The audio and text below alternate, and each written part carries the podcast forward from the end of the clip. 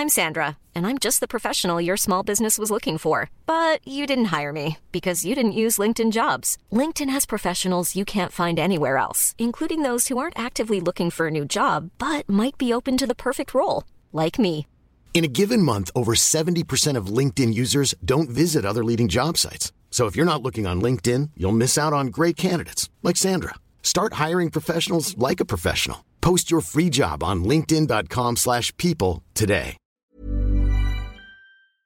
Yeah.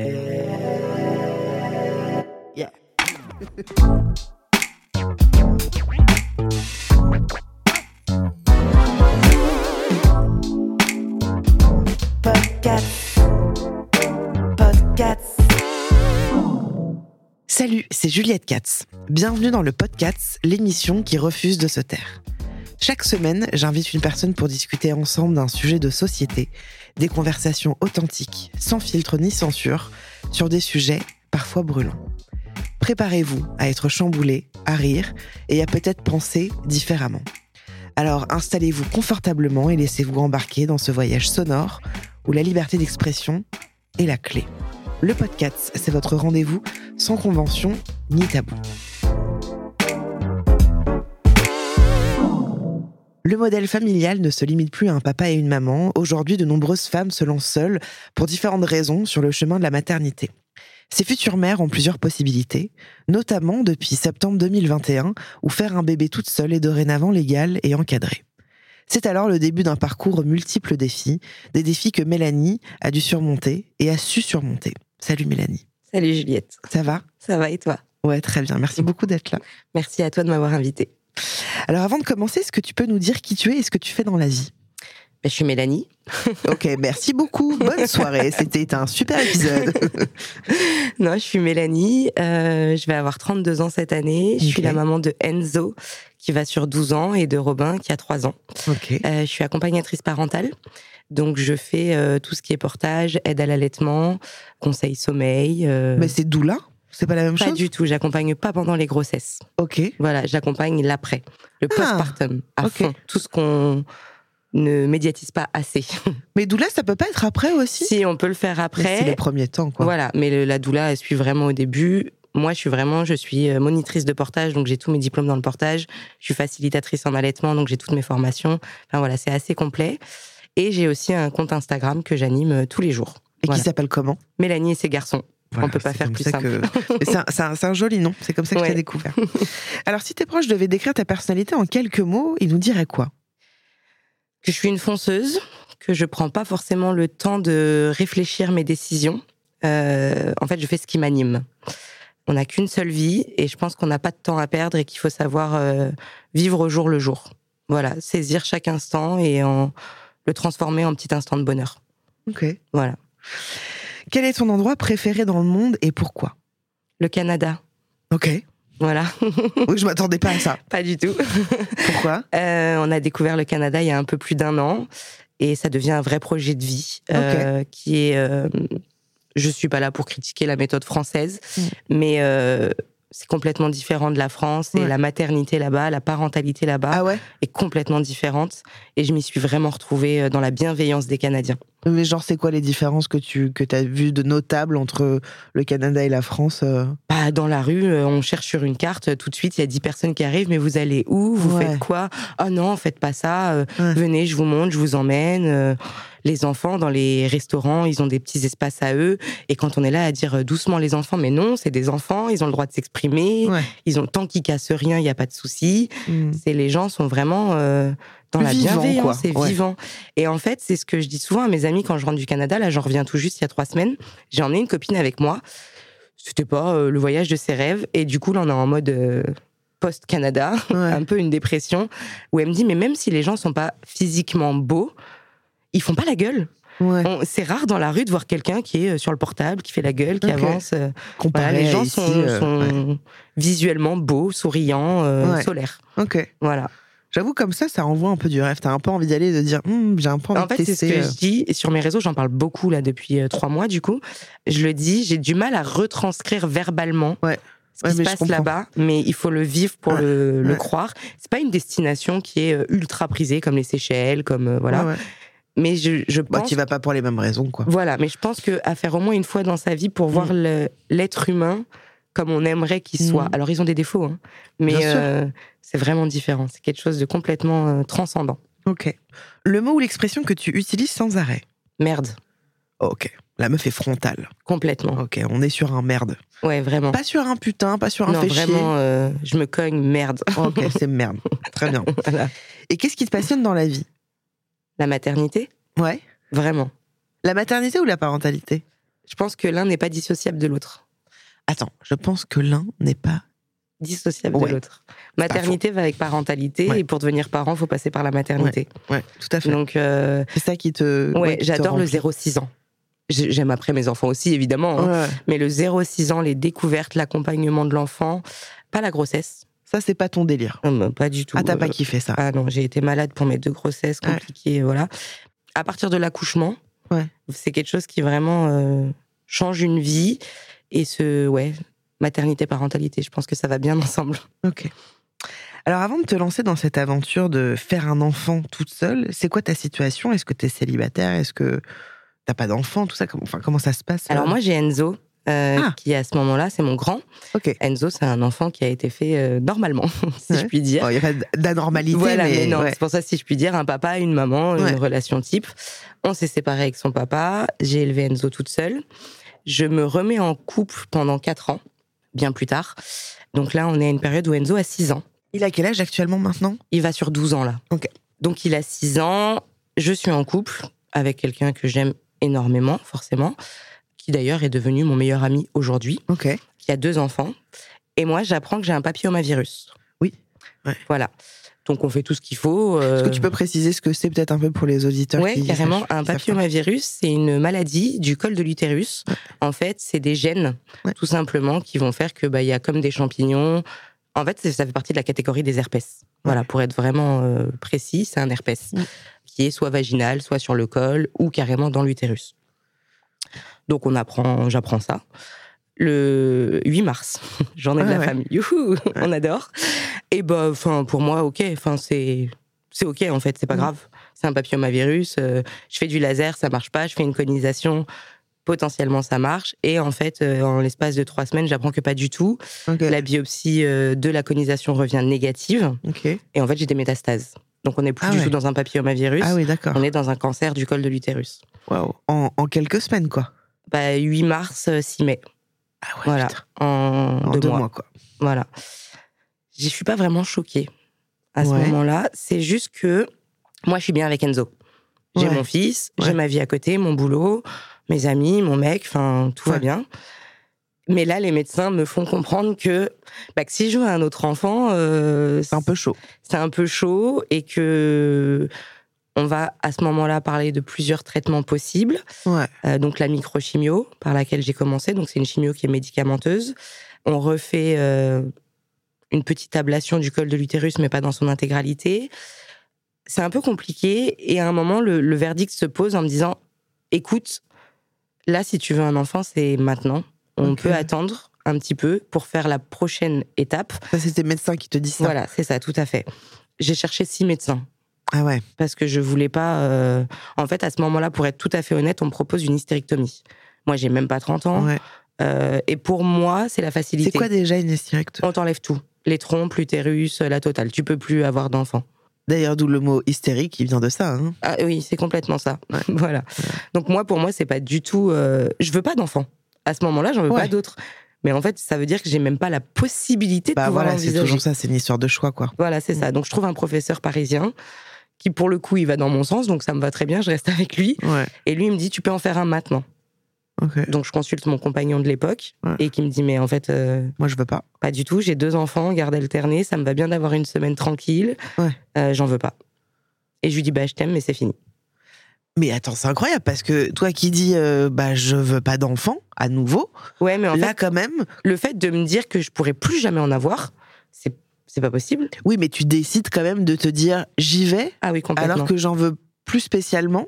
Mais c'est même pire que ça, c'est-à-dire que quand le professeur Monsonego m'installe cette idée dans la tête, Ouais. que en gros il me laisse un mois pour réfléchir si Ouais. on fait une ablation ou si on met entre guillemets la maladie en pause, Je mange bébé, je me réveille bébé, je dors bébé, Ah je ouais, pisse bébé, je omnibulé par ça. tout bébé quoi. C'est vraiment euh, quelque chose. Mais est-ce euh, que tu te dis ça parce que tu commences à ressentir le désir complètement. ou alors de en vrai c'est maintenant parce que je ne pourrais plus Non, il n'y a pas cette idée de c'est le maintenant parce que je pourrais plus. Je pense qu'il il m'a fait renaître un désir de maternité euh, différente. Ouais. Voilà. Puis Enzo, je l'ai eu, j'avais 20 ans. Ouais. J'ai vécu une maternité euh, en fin d'adolescence, si Ouais. je puis dire, euh, même si j'ai toujours été très mature.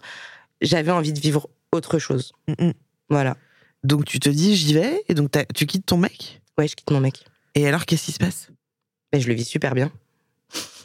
c'est horrible. bah non c'est pas horrible non En fait, il y a une balance, tout simplement. Il y a, euh, bah, maintenant, je veux redevenir maman, et lui, pour lui, c'est euh, impossible.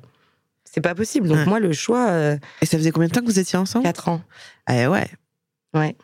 donc ça a pris le pas de Ça a pris le pas et ça m'a fait changer moi en me disant, avant, avant d'avoir Robin, avant de faire cette PMA, j'ai toujours été là pour les autres. Ouais Je suis la copine qu'on appelle à 4 heures du mat, je rends des services, je vais faire, enfin, tout le temps pour les autres. Et là, en fait, à ce moment-là, je me dis, ok, mon mec, il en veut pas. Mais moi, maintenant, qu'est-ce que je veux dans ma vie? Mmh. Et aujourd'hui, il est temps là que ça soit en pour moi. quoi Voilà, Ouais. d'arrêter de penser aux autres, de respecter le choix et le désir des autres Ouais. et de faire quelque chose qui m'anime moi. ça c'est en quelle année? On est en 2019. ok Ouais. justement euh, qu'est-ce qui se passe à ce moment-là? Comment comment ça se passe euh, Bah là, on est dans un flou artistique le plus complet. ouais Parce que le professeur me dit que si je veux un bébé, c'est maintenant. ouais En France, je ne peux pas faire d'enfant toute et seule. ouais En toute transparence, je demande à mon compagnon s'il veut faire un don. Mais Ouais. lui-même, le rattachement génétique, c'est impossible. Il en Ouais. veut pas. Il veut pas ce qui s'entend aussi hein Complètement. Ouais. Alors là, vraiment, je respecte son choix à 1000%. Et je, enfin voilà, aujourd'hui, c'est devenu mon meilleur ami. Je n'en ai jamais voulu, quoi. Vraiment pas. Et du coup, bah, en fait, là, c'est forum, euh, où je peux aller, qu'est-ce que je peux faire. Ouais. En, vraiment en toute transparence, parce que je ne veux rien cacher. Je vais même sur les forums de donneurs. ouais Voilà, euh, une pipette et euh, Ouais. on n'en parle plus, quoi. Ouais. Mais non, pas du tout. C'est pas, c'est pas la solution qui, pour moi, est la meilleure. Donc à ce moment-là, j'habite Paris, en région parisienne. Et en Belgique, c'est légal. En Belgique, je peux aller faire un bébé toute seule. En. Espagne aussi. L'Espagne, c'est loin. Donc je vais en Belgique. Et alors, est-ce que tu t'es euh, posé la question à un moment de te dire, euh, vraiment, j'y vais très frontalement dans ma question de, je vais ken avec un mec? Complètement. Est-ce que tu t'es dit à un moment, je vais y aller, Ouais. et puis je m'embalèque, et puis je lui dis pas, c'est un petit secret. En vraie toute honnêteté, je suis allée dans un bar un soir avec une, une ma meilleure amie. Ouais. Et je me suis fait draguer et tout. Et je me suis dit, vas-y, franchement, mais. Et non. Ouais. Le... Mais ça se sera entendu aussi, hein, en vrai, Ouais, non, franchement. ça, mais, mais vraiment, je le comprendrais à 100% et euh, je n'irai jamais jeter la pierre à quelqu'un qui l'aurait fait. Mais moi, après, je, je suis quand même malade, en fait. Je pense qu'il y a ça aussi. oui, c'est Il ça. y a, ouais. ça vient Ouais. d'un papilloma. Le papilloma, ça se transmet. Ça veut dire relation sans protection. Est-ce que moi, aujourd'hui, j'ai aussi envie d'infecter quelqu'un d'autre par ma condition médicale? Non. Ouais. Et puis, euh, et puis j'avais aussi envie que le jour où ce bébé me poserait la question de qui est mon père, ouais. j'ai pas le droit de lui mentir. À la maison, le maître mot, c'est honnêteté. Ouais. Donc de lui dire, j'ai couché avec quelqu'un, Ouais. mais je te dirai pas c'est qui, ou je ne sais même pas c'est qui. Tu pourras jamais savoir. Pour moi, c'était pas entendable. oui, il y a un souci de transparence, Ouais. quoi, de, de- Pour moi, oui. Voilà. Et alors, quand tu, tu te dis, euh, du coup, je vais faire une PMA, Ouais. comment ton entourage y réagit à ce moment-là? Ta famille Je vois ton regard. Hein, hein. Comment ça se passe? C'est un sujet un peu sensible, mais pas de souci. Euh, j'ai pas la condition financière la plus aisée du monde. Vraiment, je suis très transparente. Il y a une période de ma vie où j'ai été au RSA avec mon fils. On a dû aller au resto du cœur et j'en sors tout juste de cette période-là. Ok. Ça a été compliqué de se retrouver seule déjà avec un premier, de retrouver un boulot. Enfin voilà. Donc, on me pose la question de est-ce que tu es sûr? Est-ce que tu sors tout juste d'une période compliquée? Maintenant, ça va. Enfin, c'est des sous, quoi. Ouais. Puis, je me fais opérer dans le privé, moi, pour tout ce qui est euh, cancer du col. Donc, dépassement d'honoraires à Eh fond. oui. Donc, voilà, c'est déjà beaucoup de sous d'engendrer. Et et ben, il y a des gens qui sont encore dans ma vie aujourd'hui, et il y en a d'autres, que ce soit famille ou amis, euh, qui n'ont pas compris. En fait, je leur demande pas, de- je leur demandais même pas de comprendre mon choix. Je leur demandais juste d'accepter qui j'allais devenir, et ils n'ont pas voulu le faire. C'est-à-dire, ils n'ont pas voulu le faire? Ben, en fait, pour il y a des gens encore aujourd'hui pour qui on fait pas un bébé toute seule. Ah. Un bébé, c'est un papa, une maman. C'est le schéma euh, Donc, on type. peut pas faire autrement. Donc on peut pas, on n'a pas le droit. Et en fait, ça a été euh, Mmh. Je me suis jamais remise en question là-dessus, vraiment vrai. J'ai jamais douté, mais on, on m'a dit des choses qui étaient, mais tu te rends compte, il va être élevé sans père, il va devenir homosexuel et Oh là là, Wow. attention et s'il est homosexuel, mais Oh qu'est-ce qui se passe. Est-ce qu'il va être malheureux? Enfin, si c'est son choix, on s'en fout. Ouais. Et il y a des enfants d'hétéros qui deviennent. Ouais, ouais. Donc voilà, et toi, en tant que maman, qu'est-ce que tu vas lui apporter? Il va y avoir un manque. Et en fait, ces gens-là, peu importe qui ils sont, Que ce soit famille, amis. famille euh, amis très proches, ils n'ont rien à faire dans ma vie s'ils pensent comme ça. Ouais. C'est pas- Moi, je peux accepter leur façon de penser, mais pas leur façon de me juger, en fait. Donc non. Non, mais c'est surtout qu'en plus, euh, en vrai, moi, c'est toujours, euh, moi, pour moi, le maître mot, c'est aussi un peu ce truc de consentement, tu vois, et en Mais quoi ça, ça. les concerne. Vraiment, genre, en cou- Vraiment, c'est quoi le dos, quoi? Pourquoi ça vient te concerner? Parce que tout le monde pense qu'il peut se mêler de tout le monde, de la vie Oui, de tout et le puis, monde. puis, puis aussi parce que les gens pensent qu'ils ont une parole universelle, tu sais, un peu un truc de. Mais moi, je sais, Ouais, je bah oui. sais. Tu te trompes, ok Ah, mais complètement. Donc euh, ce truc du, du sachant, tu vois, il est quand même très présent euh, chez l'humain. Mais, euh, mais t'as raison en même temps. T'as raison à un moment, je veux dire, tu vas pas essayer de faire changer les, les, les réflexions de chacun. essayé. Hein. Bien et comme je j'imagine. prêcher un convaincu, c'est facile, c'est pas mon but. Ouais. Mais euh, après, s'ils veulent pas. euh, Puis je leur... en plus, je leur ai même pas demandé d'accepter, je leur ai juste demandé de rester dans ma vie. Et au bout d'un moment, en fait, quand tu les vois, euh, toujours la même chose, mais t'es sûr, mais tu te rends compte de ce que tu. Bah, c'est bon, on se voit plus, en fait. Ça Ouais. suffit, ça sert à rien. Ouais. J'ai pas. Et ils ont entendu là, cette rupture-là ou euh, Ah, bah, c'est une rupture qui a même pas été verbalisée. C'est du Ah, jour au lendemain, en fait. euh, à force de remise en question éternelle et d'essayer de me faire rem- remettre moi en question. Oh là là, je t'admire trop. T'es ce genre de personne, toi, qui peut Ouais. vraiment ne pas parler. Enfin, complètement. ah là là, je t'admire trop. Mais vraiment, je, trouve ça admirable parce que moi, dès qu'il y a une rupture, quelle que soit la rupture, je me sens toujours à cette place de il faut qu'on discute, il faut que la personne comprenne, je veux pas lui manquer de respect. là, Ouais, là, mais là. quand Et du coup, fait tout ça, Ouais, mais quand t'as fait tout ça que ça sert à rien. Non, mais bien sûr. Toi, tu vas passer des nuits à te tracasser, Ah, mais tu as à pas raison être à bien, 100%. à te remettre toi en question. Et en fait, la remise en question, au bout d'un moment, tu l'as faite. Ah, si mais- t'es OK avec toi. Attends, euh, Mélanie, je suis entièrement d'accord avec toi. C'est juste que justement, je trouve que c'est très difficile, Ouais. tu vois, de se dire, je vais prendre le temps, alors que là, de dire, t'es pas d'accord, eh ben salut mon gars. Ouais. Euh, ou il y a même pas de salut d'ailleurs, c'est juste euh, un état qui s'oppose, quoi. Euh, C'est, deviens un fantôme dans la vie des gens. On va marquer une petite euh, parenthèse qui s'appelle Don Talango Cats. Devant toi, là, il y a, il y a des cartes sur lesquelles sont inscrites des émotions qui vont te permettre de parler de toi. Il y a la joie, la peur, la tristesse, la colère et le dégoût. Je t'invite à choisir une émotion et ensuite tu vas piocher dans ce tas une carte au hasard. C'est quoi le tas qui te parle? Joie. Donc tu peux prendre tout le petit tas de la joie et au hasard, sans regarder, tu prends une carte. Et je veux bien que tu nous la décrives, ce qu'il y a écrit, euh, le dessin. euh, C'est pas possible. Il y a écrit fier. Ok. Qu'est-ce que qu'est-ce que ça t'évoque euh, Waouh, c'est bizarre. Euh, Pourquoi c'est bizarre? c'est trop bizarre. Euh, c'est un mots que je n'arrive pas à poser sur la personne que je suis. T'arrives Voilà. pas à te dire que tu es fier de toi? Ouais, c'est malgré tout, ça reste compliqué. J'arrive à dire que sans prétention aucune, je suis une warrior maman, que je mène tout de front, mais d'être fière de moi, c'est quelque chose qui est Tu sais pourquoi? Parce que j'ai pas accompli tout ce que j'avais à accomplir et je pense que tant que j'aurais pas fait tout ce que j'avais envie de faire, j'arriverai pas à avoir euh, à être fière de la femme que je suis. Donc tu mérites pas euh, ça en fait, je parce suis que fière de la maman que je suis, mais pas Ouais. forcément de la femme. Oh, je vois très bien. Voilà. Ouais, tu t'autorises pas ce truc de t'es très dur dans ton regard parce que vu que t'as pas tout accompli. Ouais, c'est ça. En fait, euh, bon, en plus, je suis sur les réseaux, donc le regard des gens est très lourd. Euh, Ouais. Et puis, tout le monde se permet. euh, En fait, quand on est dans la rue, personne va t'arrêter et te dire quelque chose. Mais Bien sur les réseaux, tout le monde fait quelque chose. Ça fait longtemps que tu fais ça d'ailleurs? Je me suis fait connaître avec le papillomavirus, donc euh, il y a 4 ans. Vraiment 4 ans. La fierté, c'est quelque chose de difficile, en fait. Ça veut dire que, je sais pas.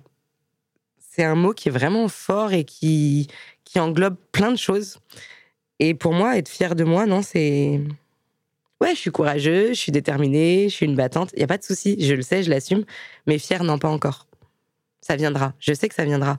Mais euh, je suis fière de la maman, pas de Mélanie. C'est bizarre, je sais, hein, je suis Non, un peu torturée.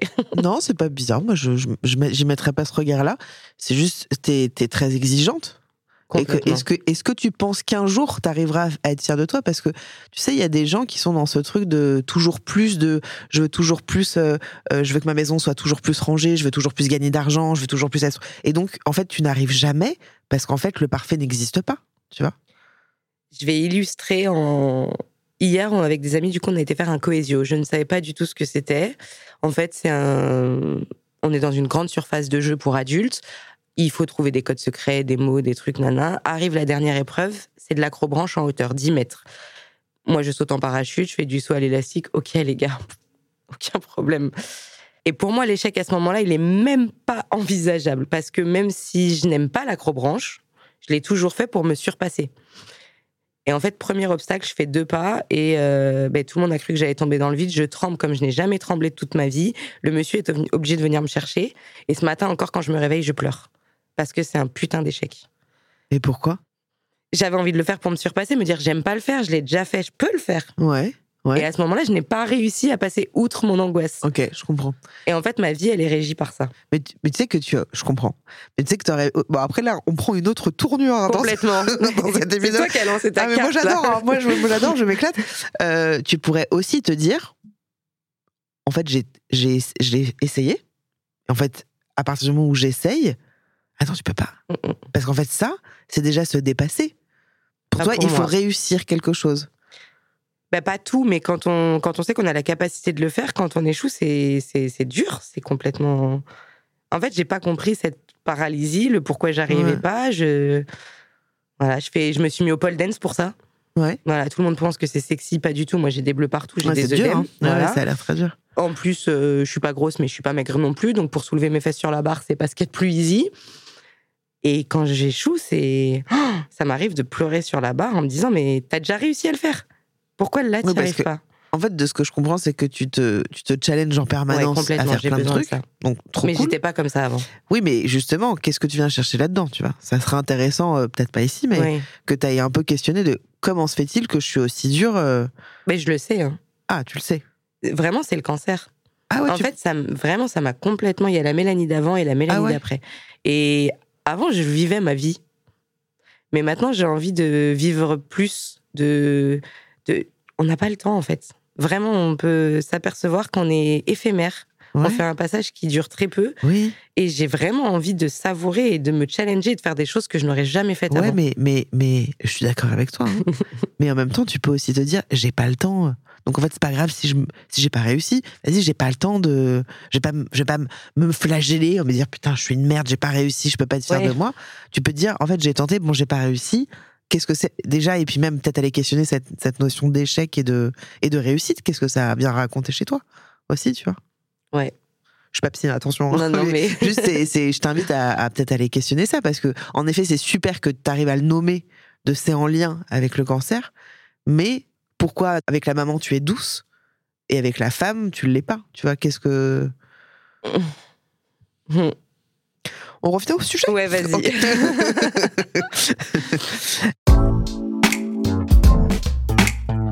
Alors, du coup, tu décides d'aller en Belgique. Oui.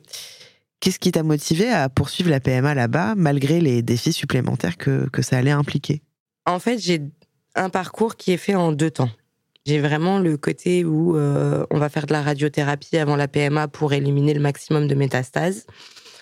Et à un moment, j'ai le go du médecin. Et en fait, à ce moment-là, j'ai pas le temps de réfléchir. C'est si on fait la radiothérapie, c'est pour aller faire une PMA. J'ai plus de possibilité de faire chemin arrière, donc Mm. c'est la motivation. Elle est là depuis le moment où j'ai quitté mon mec, en fait. Ouais. Donc après, ça s'enchaîne. Mais ça s'enchaîne euh, comme si toi, tu fais maison, boulot, dodo. Ouais. Ben, moi, c'est euh, maison, je dépose le petit à l'école, je fais 4 heures de route, je vais en Belgique, je reviens. Et puis Ah ouais. voilà. Et Ma comment- vie est rythmée par ça. Pratiquement tous les jours, quoi. Bah, je vais pas en Belgique tous les jours, mais ouais, mais- j'y vais une fois tous les 45 jours euh, Ouais. post-ovulation. Après, j'ai la chance que maintenant, je peux le dire, avant, je n'aurais jamais pu dire. Mon gynéco en France était d'accord avec ça. Donc, tous les examens, il me les faisait en France. Donc, euh, j'y allais Ouais. vraiment pour l'insémination, quoi. Ouais. Le reste, je le faisais en France. Mais comment ça se passe d'ailleurs, cette, la procédure Concrètement? D'abord, euh, on te met euh, entre guillemets sous fertilisant. Moi, j'ai toujours dit ça comme ça. Euh, le but, c'est de prendre un maximum de médicaments. Pas le but, mais c'est ce qu'on fait. Ouais. Les piqûres. On- en fait, on fait en sorte que tu ovules plus qu'à la normale, parce Ouais. que je n'ai aucun souci d'ovulation à ce moment-là. Mais tout se joue dans euh, les 24 heures d'une journée où tu es à ton pic d'ovulation, donc tu dois tout contrôler, tout stimuler. Le matin, tu prends ta température, t'es même pas sorti du lit, tu prends Ah ton oui. premier cachet, tu fais une piqûre dans la cuisse, une autre dans le ventre. C'est lourd vie pour toi? Non. T'en parles un peu à, à certains proches? Non. euh, Ah Non. Tu le gardes pour toi, ça. Ouais, c'est. hum, Ton truc à toi. En fait, est-ce que toi, euh, tu vas aller dire à ta mère, à ta meilleure amie, bon, bah, hier, euh, j'ai couché avec mon mec parce qu'on avait envie de faire un bébé. Ouais, ouais, ouais, t'as Voilà, raison. je fais un bébé différemment, vue-là, mais oui, c'est mon sûr. parcours à moi et il n'a Ouais. pas besoin d'être. euh, Voilà, c'est intime. Et tu te sens bien Ou est-ce que c'est un peu. euh, comme, je veux dire, comment tu le vis de ce truc à, à te piquer, etc. Est-ce qu'il y a un truc où tu dis, euh, je suis content, je suis fier Pas du Enfin, tout. est-ce qu'il y a un truc de. Je suis en train de. de... Non, en plus, ma phobie, c'est les aiguilles, quoi.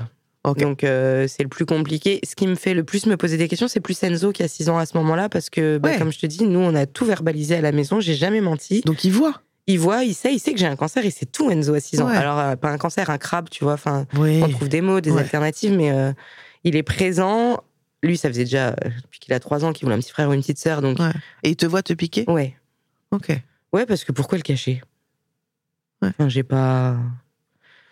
J'ai pas à cacher Ah ça en fait. Voilà, j'ai pas il le il- piquer exprès devant lui, mais s'il est là, euh, c'est l'heure de faire ma piqûre. Moi, c'est à la minute près, donc il est là, je vais pas aller le. Voilà. Et lui, il le vit comment ça? Bah, je pense que vu que je le vis bien, il le vit quand même bien. Ouais. Et après, voilà, il sait que quand il y a des doutes, des questions, il peut poser. Donc, euh, Oui. Voilà, c'est la normalité. des fois, il me dit ça te fait pas mal. euh, Mm. Non, enfin, c'est devenu normal en fait. Mm. Voilà. Et donc, au milieu de tous ces essais-là, Mm. tu subis une fausse couche. Ouais. Comment tu gères ça? Mon rêve, c'était d'avoir des jumeaux. Et je perds mes jumeaux. Ah ouais. Donc le deuil de la Ouais. fausse couche, il est déjà c'est une fausse couche. Ouais. Et je T'en avais déjà subi des fausses couches? Non. Ah. Bah, enfin oui, mais très précoce. Enceinte Ouais. de trois semaines, c'est fini. Là, je suis enceinte de trois mois et demi, presque quatre. Ah ouais. C'est une fausse couche tardive. Ah ouais. J'ai déjà entendu le cœur de mes bébés. Je sais que Ah j'ai une ouais. fille et un garçon. Ah, C'est compliqué. Je me suis déjà positionnée dans des prénoms. oh, j'ai envie de pleurer. Ouais, c'est, en fait, c'est un parcours. euh, Ouais. Mm. C'est dur et ça, ça le devient aussi pour mon fils. Et je pense que moi, j'encaisse, mais sa peine à lui, elle est encore plus dure pour moi. Eh oui. Voilà, c'est lui, petit chat. euh. Bah, à ce moment-là, du coup, il a 7 ans, il a passé les 6 ans, il a 7 ans, c'est dur, quoi. Ouais. Voilà. Je- en fait, j'ai pensé à arrêter vraiment. Ouais. Je me suis dit, euh, peut-être que c'est la vie, et Mm. que si mon corps, il a dit, il faut que ça s'arrête, c'est que Ouais. potentiellement, c'était pas possible. Après, j'aime pas toutes les femmes, les hommes, enfin, les gens qui disent, euh, bah, si t'as perdu le bébé, c'est que potentiellement, euh, ça devait être comme ça. Ah oui. Et ça, je l'entends beaucoup trop. Ouais. Et ça, ça fait mal. En fait, j'allais te le dire. non, mais j'allais. Parce que moi, j'ai subi une fausse couche, tu vois. Mm. Et je sais que je me suis cachée. Bon, je sais pas si je me suis cachée, mais j'ai dit, en fait, si ça n'arrive pas, c'est que ça n'arrive pas. C'est que. Mais t'as le droit de te le dire à toi. Ouais, mais je sais que je peux. C'est un truc que j'ai pu dire à Ah. des gens, tu vois. Parce que. Mais en plus, avec, avec beaucoup de bienveillance. Hein, tu Oui, oui, non, mais euh, complètement. d'être Mais je dans un sais que les gens de- ont dit avec bienveillance. Bah oui, parce que tu vois, je me dis, euh, bon, l'autre est, est mal. Je l'ai vécu, tu vois, ce truc Ouais. de, de, de fausse couche, de perdre. De... En plus, ce qui est difficile, c'est toute la projection. En plus, toi, C'est à trois mois et demi. Ouais. C'est pas la même chose, en effet, que quand c'est au début, mais toute la projection que tu mets dans tout ça, c'est ça, Mm. en fait, qui s'écroule. Bah oui, Et que c'est pour ça que moi, je, je, je- je m- j'ai pu dire, en effet, bon, c'est que c'était pas le moment. Enfin, c'était pas le moment pour lui, parce qu'en fait, Oui, que oui. ça fonctionnait pas, ou pour eux, tu vois. Mm. C'est que c'était pas. euh, Mais ça, pour toi, t'arrives pas à l'entendre. euh, C'est compliqué. En plus, je dis vraiment, moi, j'ai toujours.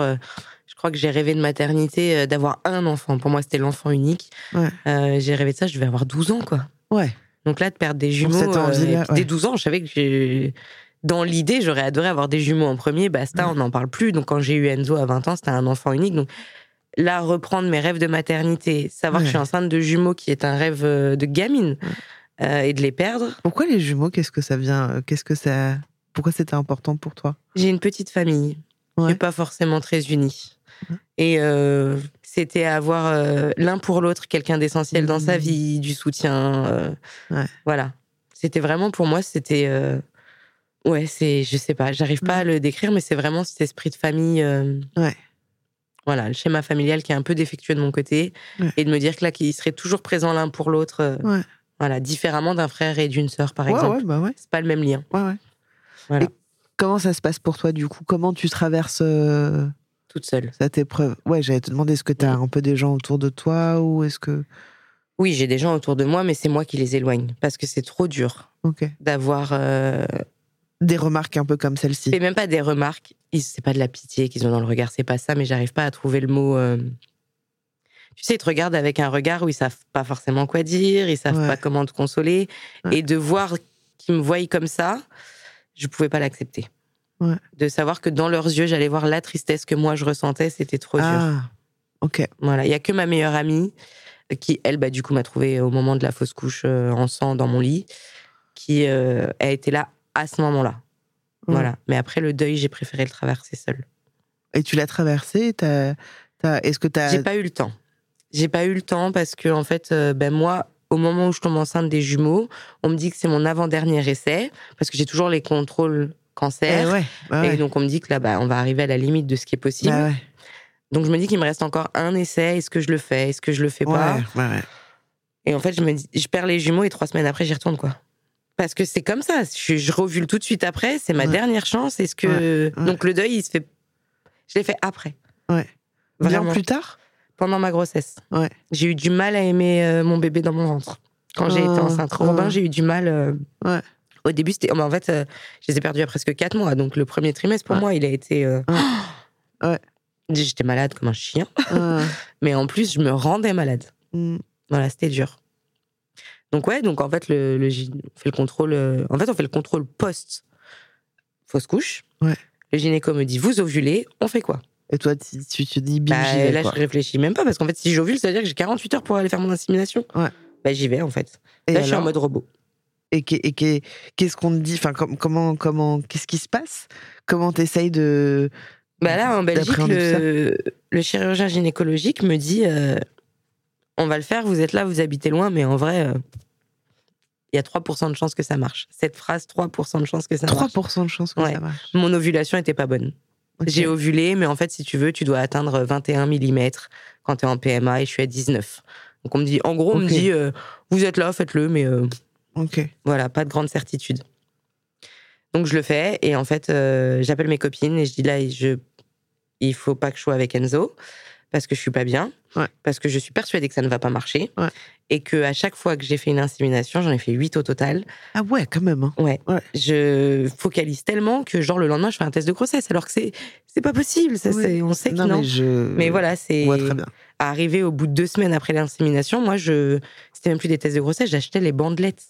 Voilà, Ouais. c'est le truc qui devient complètement paranoïaque. Quoi. Ouais, ouais. J'en fais une le ça, matin, elle est négative, je refais une dix minutes après. J'ai franchement, il y a des jours où je devais faire 40 tests, quoi. Ouais, d'accord. Oui, Voilà, t'as été obsessionnelle vraiment- avec ce truc. Mais j'avais euh, pas le temps en fait, et je pense que ce, ce- ce- cette épée de Damoclès au-dessus de ma tête m'a fait très peur. Oui, puis tu t'es foutu une pression. Complètement. euh, Tu devais être stressée. euh. Ouais, vraiment, vraiment. Comment t'arrivais justement un peu à déstresser à... J'allais bosser. Ouais, ça te permettait de penser à autre chose. euh. Je bossais dans l'immobilier à ce moment-là et euh, ça m'a fait du bien de- d'aller vendre des maisons à des couples heureux. Ok. Voilà, c'était mon ma dose de bonheur Ouais, et ouais. Enzo, qui lui a toujours été très positif, surtout euh, Ouais. dans les moments les plus bas, il était là et Et alors, euh, qu'est-ce qui se passe? Ben, je vais à Bordeaux.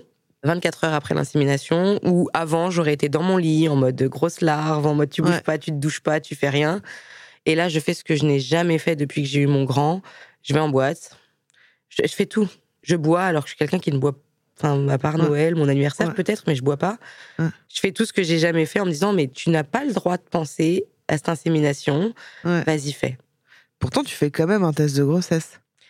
Ouais, je le fais euh, en, enfin, en fait, je le fais le 6 décembre. Mais pourquoi tu le fais? Si tu sais que, tu- si au fond tu te dis, euh, parce que peut-être qu'au fond, t'y crois quand même un petit peu. Non, le pire, c'est que je le fais pour euh, être sûr que c'est négatif. Et je me rappelle vraiment à ce moment-là, je. Je vais comparer ça à un truc qui va te paraître euh, complètement bizarre, mais euh, tu sais parfois quand tu prends du poids ou quand tu vas te peser, Mm. tu sais très bien. Oui. Mais tu le fais parce que t'as un peu un truc de flagellation, Mm. tu vois, de. de- Bah, tu je fais ce test dans ce sens-là. Voilà, c'est pour ça que je compare à ça parce que ça me fait penser Ah, à ce truc Ouais, de. c'est comme tu vas monter sur la balance, tu te dis, je sais le poids que je vais être dessus, mais j'ai besoin de le confirmer pour que ce soit acté. Ouais. Ben, je fais vraiment ce test dans ce sens-là, en me disant, arrête, le minime espoir qui trône la nuit dans ma tête, Ouais. il faut qu'il s'enlève. Ouais. Parce que c'était ma dernière tentative, il faut que ça s'arrête, il faut plus en parler, donc fais le test. Et alors? Et alors j'ai l'impression de devenir folle. Mm. Je vois le test et je suis sûre, mais et certaine de voir une barre invisible. Le syndrome de la barre. Vraiment, je l'appelle comme ça, le syndrome du positif. Et je, du coup, là, c'est un vrai test. J'avais plus de bandelette. J'ai atta- J'étais acheté un test. On est un samedi matin. Je démonte le test, je le mets devant la fenêtre de ma salle de bain et je dis mais je- vraiment je suis pas folle en fait. Elle est à peine visible parce qu'on est à huit jours de l'insémination. Je, je suis censée avoir mes règles huit jours après, donc huit Ouais. jours en avance c'est un peu tôt. Et je, je sais pas, j'y- je la vois ou je la vois pas. Peut-être que je deviens folle. Je dis bon allez, je vais faire une prise de sang. Ouais, bah oui. Je vais faire la prise de sang et elle me dit potentiellement les résultats à 17h, mais on est samedi. Eh ouais, donc peut-être qu'il faut attendre lundi. Mais j'ai eu les résultats que le lundi matin. Oh, donc pendant un jour et demi, euh, tu devais être en stress de ouf. De... Est-ce que puis ça j'avais pas d'autres tests. Et puis t'as pas racheté d'autres tests Tu t'es Ben pas non. dit, euh, ah ouais, ah Non. ouais. Putain, moi j'aurais tellement acheté genre 4 tests en plus, quoi. Non, franchement, euh, Ouais. non. J'avais pas envie. Donc tu devais être comme as, euh, un peu à être dans l'attente. euh, ouais, ouais. Franchement, je crois que c'est la. En plus, je suis pas quelqu'un de patiente, mais là, c'était l'attente la plus longue. C'était horrible. Et, Et je donc- reçois les résultats. Enfin, elle m'appelle et elle me dit, il faudra revenir dans 48 heures refaire une prise. Je dis, mais pourquoi? Elle me dit, bah, je peux Oui, pas vous dire si vous êtes enceinte ou pas enceinte. Ah, bon. À ce moment-là, moi, dans mon labo, c'est euh, en UI, UIT, le dosage euh, bêta-HCG, Oui. et je suis à 20. Et 20, ça veut dire qu'il y a un risque de grossesse. Ah oui, alors faut préciser peut-être aux gens parce que y Voilà, a en gens fait, qui en dessous de 20, comprendre. T'es pas enceinte. Ouais.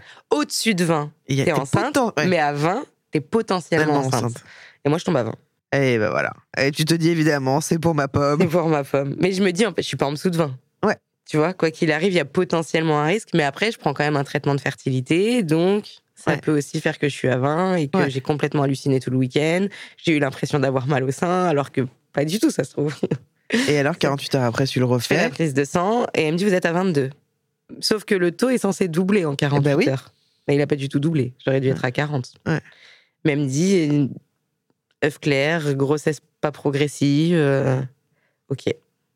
Donc tu te dis, je vais être à nouveau dans ce truc de de fausse couche. Tu penses à ça Plus c'est euh, un œuf clair en fait à ce moment-là. Ah oui, d'accord. Ouais, vraiment, je pense que j'ai tellement somatisé Ouais. le désir inconscient. Oui. C'était ma dernière chance. Je Oui, pense oui. que c'est un œuf clair. Vraiment, à ce moment-là, je pense ça. Et du coup, euh, j'occulte. Ouais. Elle me dit, il faudra refaire une prise de sang. Et je lui dis non. Elle me dit, mais. Je dis, non, je ne referai pas de prise de sang. Je vais prendre un rendez-vous de datation et je vais attendre trois semaines et on verra. Je veux plus faire de prise de sang. Je veux Mais plus c'est avoir la marrant alors que pression. tu viens de dire que t'es pas patiente. Là, ouais, mais tu- sais, là, t'es sur les forums, tu poses la question à tes copines qui sont déjà passées par là, et tout le monde te dit non, mais si ça évolue pas, ça évolue pas, euh, Oui, donc tu t'as pas fais- doublé, t'as Ouais. même pas augmenté de 10, euh, enfin, arrête quoi. Et donc, en fait, à ce moment-là, je me dis, si je refais une prise de sang, T'es fataliste que un ça peu là. monte encore un peu, mais pas assez, mais dans ma tête, qu'est-ce qui va se passer? Ouais, c'est ça. sert Tu vas être en déception euh, Voilà. plus plus. euh. Donc, je vais à la datation trois semaines après. Et alors? Bah, alors, elle me dit, il y a une poche, mais ça correspond pas à la date que vous me donnez, quoi. Ah Voilà. Donc, je lui dis, je comprends pas trop ce que vous me dites. ouais. Et elle me dit, en fait, dans la poche, on devrait voir quelque chose, là, on voit rien. Donc je me dis, œuf clair.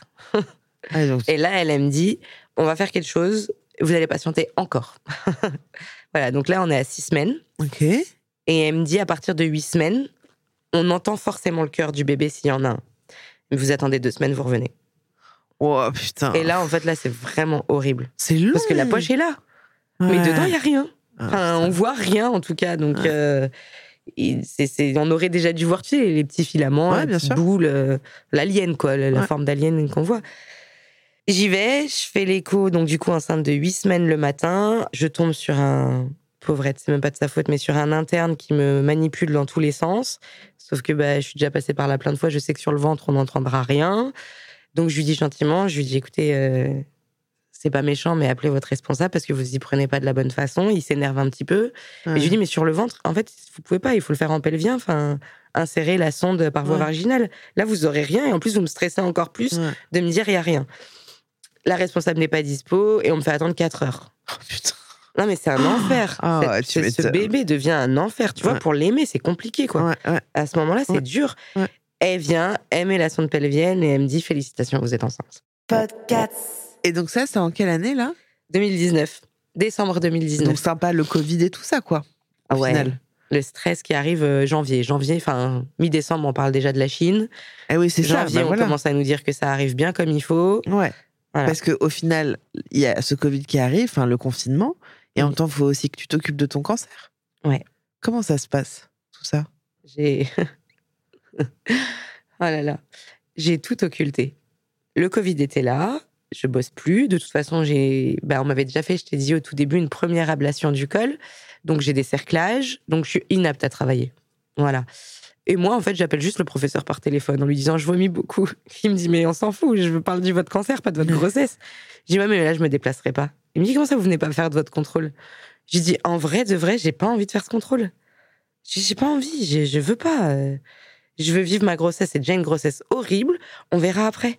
J'avais pas de. Mais comment tu expliques ce truc où tu dis je décide de mettre mon cancer de côté? Parce que c'est un peu ça. Ce qui Mais c'est complètement ça. C'est comme si, tu sais, t'as la grippe, tu décides de pas prendre de médicaments parce que euh, tout seul. Mais en fait, je le dis au professeur, je lui dis, de toute façon, c'est le Covid, c'est super compliqué. J'ai pas envie de prendre de risques pour moi, pour le bébé. Et le cancer, à ce moment-là, je, ne- enfin, dire je peux pas en mourir, c'est pas vrai, mais c'est pas envisagé. Mes médecins m'en parlent pas. Je, on n'est pas dans un état de, je peux mourir demain, quoi. Donc bah non, en fait. Là, c'est moi et mon bébé. Tu te traites plus, il y a plus de. Non. Et t'es pas dans un flip quand même. Un endroit où tu dis, hé, je m'expose un peu à quelque chose là euh, de. Ben, oui et non. J'ai le côté, je m'expose moi en tant que déjà maman et future maman, et que l'après, ben, si je mets tout en pause, forcément, dans ma tête, ça sera plus dur et je vais avoir plus que ce qui était prévu. Et de l'autre côté, il y a la partie de moi qui me dit ce cancer ne touche pas mon bébé. Les Hmm. médicaments que je vais ingérer vont le toucher. Hmm. Donc euh, Et donc tu décides à partir de quel moment de reprendre un peu euh, après, après l'accouchement. après l'accouchement. Et Ouais. comment se passe d'ailleurs euh, l'accouchement euh, Qu'est-ce que comment comment ça se passe tout ça? J'ai accouché prématurément de Robin. Il était prévu pour le 24 ou 26 septembre. Il est né le- le 9 août. Ok. jour de la Saint-Amour, le plus grand signe. Je l'aimais pas. Enfin, c'est oh, c'est horrible. Non. Mais je l'aimais pas. Enceinte, je l'aimais pas ce bébé. hein. Oh non mais Je l'aimais moi je pour les trouve pas autres. ça. pff, Voilà. Enfin vraiment ça c'est encore une fois des, des trucs de. ouais, non, c'était. Mon enfin- fils l'aimait, donc euh, devant tout le monde. Ouais. Mais en vrai, à l'intérieur de moi, j'avais pas développé. euh, Je savais qu'il était à moi, que c'était mon fils, que en plus, en toute transparence, j'apprends que c'est un fils, je voulais une fille. Ouais. Donc euh, déjà, Ouais, c'est encore plus dur, sachant que j'ai perdu, bah, du coup, la petite fille que j'avais euh, pendant les jumeaux. Donc c'est, enfin voilà, c'est, il faut digérer tout ça. Et en vrai, de vrai, je crois que je- à partir du septième mois de grossesse, je commence à accepter que c'est un garçon. Mm. Et donc là, des premiers sentiments arrivent vraiment. Mais euh, et tu en sais fait, pourquoi t'as as, été dans le rejet un peu euh, je pouvais pas l'aimer et le perdre encore. je me suis Ah, oui. protégée. Oui oui bah je comprends. C'était pas possible de l'aimer et de. tu t'es dit je veux pas m'abandonner dans l'amour Ouais. parce que pas enfin c'est pas impossible qu'il se passe quelque chose ça. et que ça me Voilà. mette une claque énorme. J'ai un bébé qui est en dessous de toutes les courbes. Il est Ouais, tout petit. Il a des problèmes de croissance pendant la grossesse. À un moment, on parle de trisomie. Je refuse complètement les examens. Ah, Enfin, ouais, putain.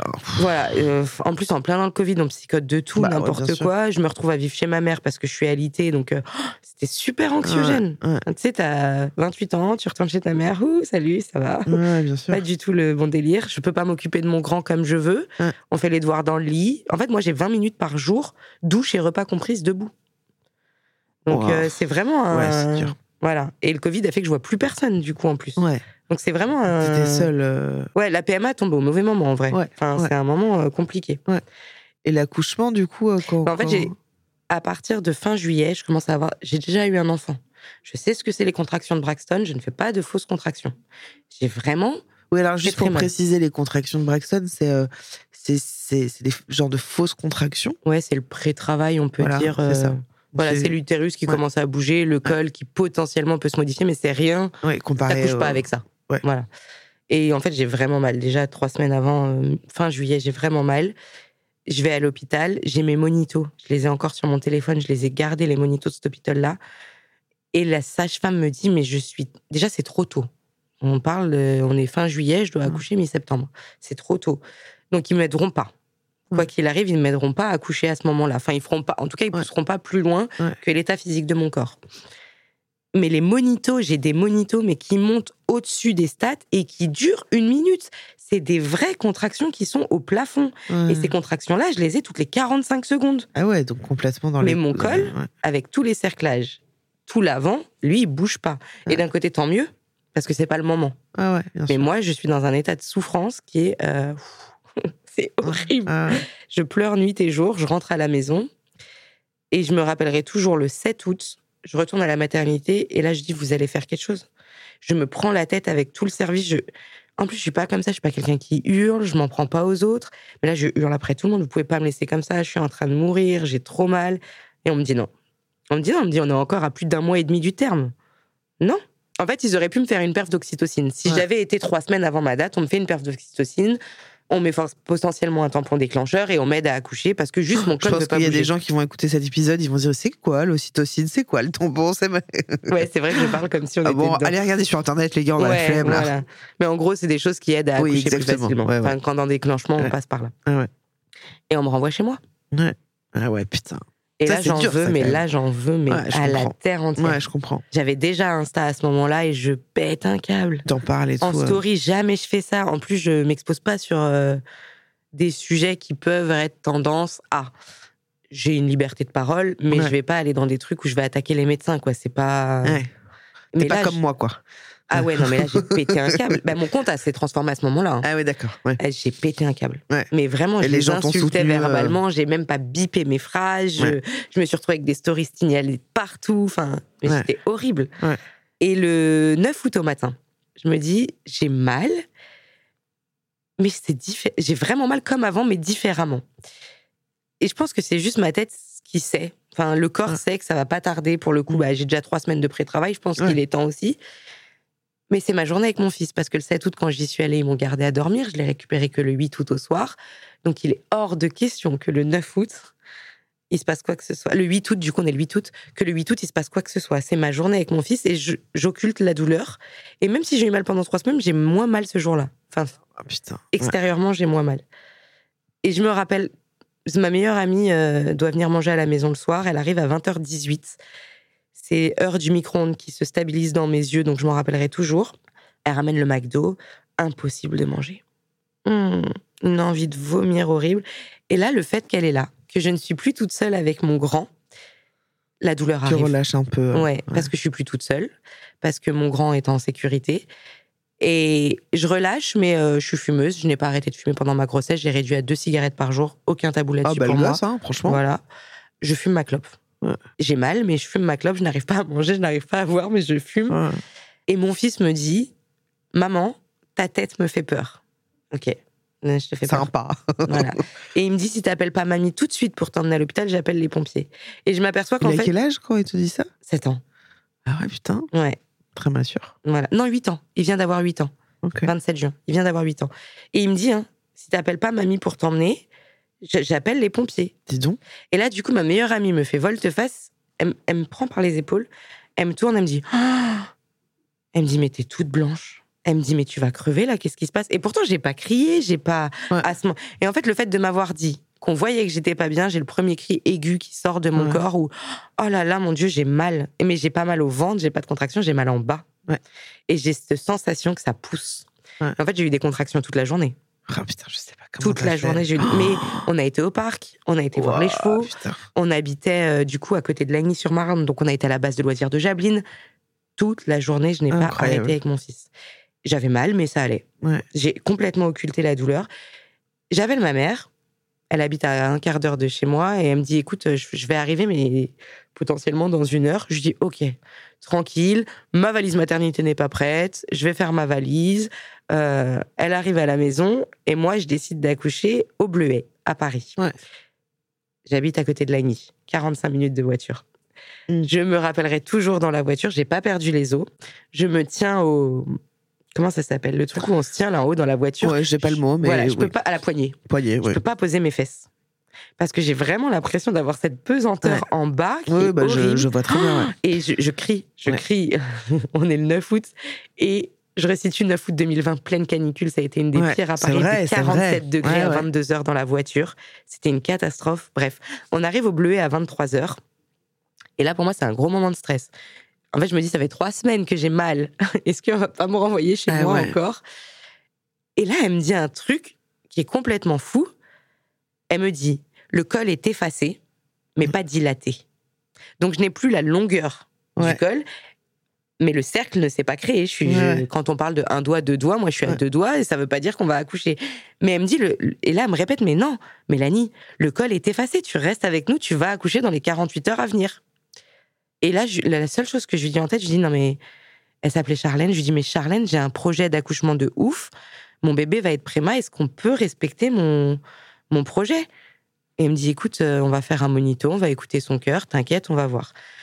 Préma ou pas préma, elle me dit, écoute, vas-y. De toute façon, l'hôpital des Bleus est relié à ton nom. C'était un choix de pas accoucher dans une maternité classique pour respecter mon projet, mais d'avoir tout ce qui était nécessaire en Ouais, réanimation bébé à côté.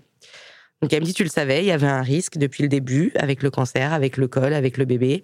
Tu as voulu aller jusqu'au bout de ce projet. On Ouais. t'a dit qu'au cas où on t'arrêterait à la dernière minute, sois-en consciente. Je lui dis, OK. Elle me met dans ma chambre, du coup, je suis dans une chambre nature, Ouais.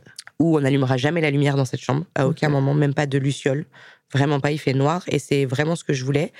On n'a pas eu le temps de m'installer les, Les sangles. les, les sangles pour me suspendre. Et moi, en fait, j'arrive là, j'ai mal, mais euh, je danse la salsa depuis des années. Je mets ma salsa, ma mère est assise à côté, je danse. Putain.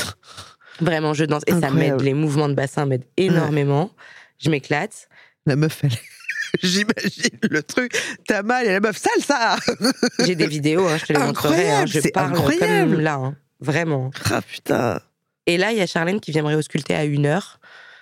Elle me dit, t'es à 4, mais ça va être long, de long, de long. Elle me dit, tu- ça bouge pas. hein. Elle me dit, après, t'as eu six cerclages. euh, voilà, on savait, Ouais. la poche des os, c'est pas rompu. Ah ouais. Voilà. Elle me dit, est-ce que tu veux que je te la perce? Non, moi, je voulais un accouchement où on me touche pas. Ouais. Voilà, je voulais tout faire toute seule. Avec surveillance, bien évidemment, mais on me touche pas.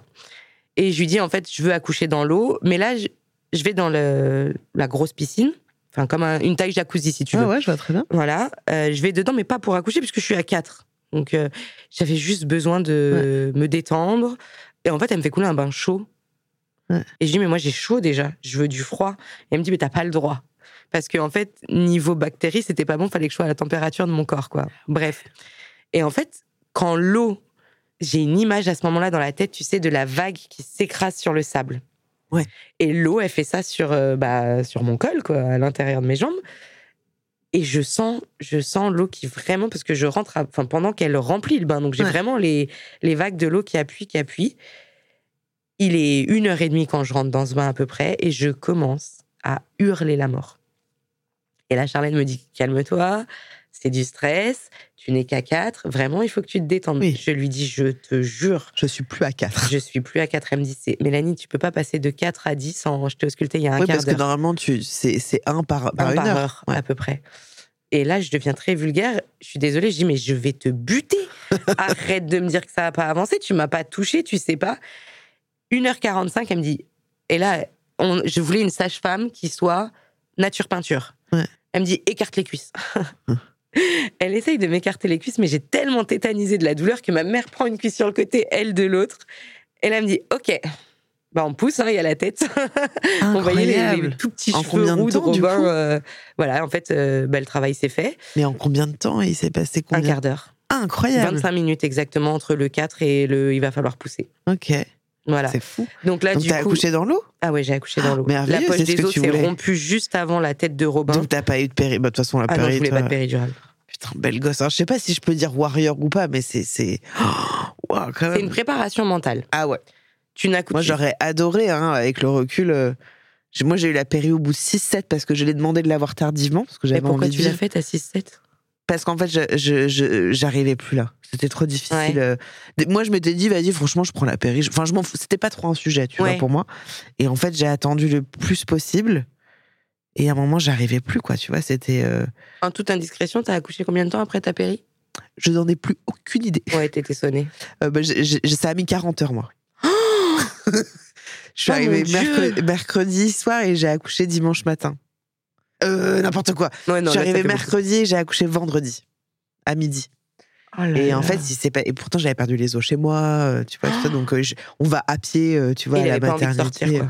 Non, franchement, il était Il bien. était bien chez maman. Il était bien, donc ça prenait du temps. Et à 6, à un moment, j'ai dit franchement là, j'en peux plus. Et je crois qu'ils m'ont mis un petit ballon. Je me souviens. plus. Oui. Un petit ballon ou un tampon. Et puis après, ça arrivait relativement vite. Mais euh, ouais, ouais. Mais euh, c'est pour ça, j'ai j'ai vécu les contractions, tu vois. Mm. Donc je sais que c'est c'est pas un moment. euh, Enfin, ça peut être agréable. Moi, j'ai vécu un truc euh, fou avec les Oui, contractions, moi aussi. mais c'est quand même une, une, une, une forme de douleur, tu vois. Faut pas se mytho. Ouais, complètement. Euh, donc en fait, que tu, tu tout, ce- tout ce dont tu parles là, d'accoucher dans l'eau et tout, moi j'aurais adoré. Mais en fait, à un moment, c'est juste, je trouve que c'est trop dur. Tu sais que moi, même ma propre mère, qui me connaît, on est très fusionnels, elle me l'a dit après, parce qu'elle m'a. J'étais en PMA, il n'y a pas de papa, Ouais. donc il faut bien que quelqu'un m'accompagne quand même, Ouais. en fait. euh, Ah ouais. jour de l'accouchement, t'as pas envie de vivre ça seul. Après, elle me le dit, mais je pense, je te jure, hein, j'étais persuadée que tu prendrais la péridurale, que tu n'y arriverais pas, que tu allais renoncer à ton projet, que ça serait trop dur. Je suis pas douillette, mais elle pensait pas que je tiendrais. Mm. Et, et en, en vrai, dans cette baignoire, à un moment donné, j'hyperventile. Donc, je- j'arrivais plus, je, la gestion du stress, de la douleur d'un seul coup qui m'envahit, euh, le cercle de feu, tu vois. Vraiment, Ouais, c'est ouais. pou, ça monte, tu, tu boues. Et là, j'hyperventile et je lui dis, mais je veux la péridurale. S'il te plaît, je veux la péridurale. Et toute ma vie, je remercierai ma mère pour ça. Elle dit à Charnène, elle a dit, elle a dit qu'elle voulait tenir 6 heures de travail à l'hôpital. Ouais. Elle m'a fait promettre qu'il fallait qu'elle tienne minimum 6 heures sans péridurale. Ouais. Et là, à ce moment-là, on parle, ça fait 45 minutes, quoi. Eh ouais. Eh Donc oui. on est loin des 6 heures. Ouais. Et je lui dis, mais je vais, je dis, mère, mais je vais te tuer. Mais qu'est-ce que tu te permets de prendre une décision à ma place? J'étais devenue mauvaise. Ouais. Et là, je me rappelle une vidéo YouTube. Je n'y croyais pas du tout à la sophrologie. Je suis, moi, loin de ça. Tant mieux à ceux que ça fait du bien. Mais moi, je, je me rappelle d'une dame, après une vidéo de sophrologie, où elle disait qu'il fallait faire des sons graves. Comme les Indiens quand elles accouchent, Ouais. en faisant. euh. Et là, je me dis, il faut que j'arrête de respirer comme je respire. Et je fais ça. Et je retrouve une. Alors, pas une paisibilité, hein, je crie toujours aussi Mm. fort, mais ça m'aide à Canaliser. canaliser. Et là, on me dit, bah écoute, pousse. Et le petit sort. C'est vraiment, il n'y a pas Ouais. d'intermédiaire de Ouais. c'est je veux la péridurale. Si à un moment je dis à Charlène, je dis mais tire-le, tire-le, j'en Ouais. peux plus. j'ai Ouais. Vraiment, quand la tête passe, pour moi, la douleur la plus importante est à ce moment-là. Mm. Je dis mais tire-le, tire-le. Elle me dit mais non, je vais pas tirer ton bébé. Et là, elle me dit pousse, dernière fois, vas-y, pousse, pousse fort. Je pousse, il sort, il est dans l'eau, quoi. Mm. Et je le vois. Je, je, je vois ce bébé flotter dans l'eau, rattaché au cordon. Cette image est. Ouais, c'est beau. Tu hein. sais, de le voir accroché à toi. Ouais. Tu sais que t'as pas besoin de le sortir dans l'eau parce que pour l'instant, il ne respire pas. Il n'a pas besoin d'être hors dehors. Il est dans du liquide toute la grossesse. Et tu as peut-être cette- ce quart de seconde où tu vois ce que tu as fait. De, Ouais, voilà. ouais, c'est fou. hein. Et après, je le prends. Ouais. Je le prends dans mes bras. Je demande à la sage-femme de couper le cordon. Et puis, euh, et voilà. Donc là, il a trois ans maintenant, c'est ça? Ouais, il a trois ans. Trois ans et demi, là. C- Comment ça se passe euh, T'es célibataire Oui. Ouais. Comment tu vis ça justement d'être euh, maman solo et d'avoir fait un enfant seul? Comment ça se passe pour toi euh, dans le quotidien? Est-ce qu'il y a des moments où tu regrettes? Est-ce qu'il y a des moments où tu doutes? Est-ce qu'il y a des moments où tu vois Est-ce qu'il y a ces moments-là qui peuvent arriver? J'ai toujours préféré avoir des remords que des regrets, donc des regrets, je n'en ai pas. Vraiment aucun. Il y a des moments où je me sens seule. Mm. Quand je suis malade, on a attrapé le Covid, hein, Ouais. comme pratiquement tout le monde. Et la période euh, où on a attrapé le Covid, euh, Robin avait un an et demi. J'allaitais encore. Et là, en fait, c'est un. Oh C'était horrible. Ouais. Horrible parce que bah, j'ai personne à côté. En plus, moi, j'ai décidé d'aller vivre dans le sud. Donc, euh, Ouais. je me suis éloignée de mes amis, de ma famille. euh, T'habites où? à Argelès-sur-Mer, à côté de Perpignan. Là où actuellement il fait 24-25 quand il fait 10 à Paris. Mm. voilà. Et en fait, je me suis éloignée, donc je suis toute seule. Et là, ce moment-là, vraiment me fait euh, pas remettre en question, mais me dire Oh, Ouais. j'ai besoin d'aide. Ouais. J'ai vraiment besoin d'aide. C'est dur, j'y arrive pas. Mais Tu culpabilises à de ressentir Non. ça? Non. Non, c'est ok. Ouais. Ouais. Bah. Robin m'a changé.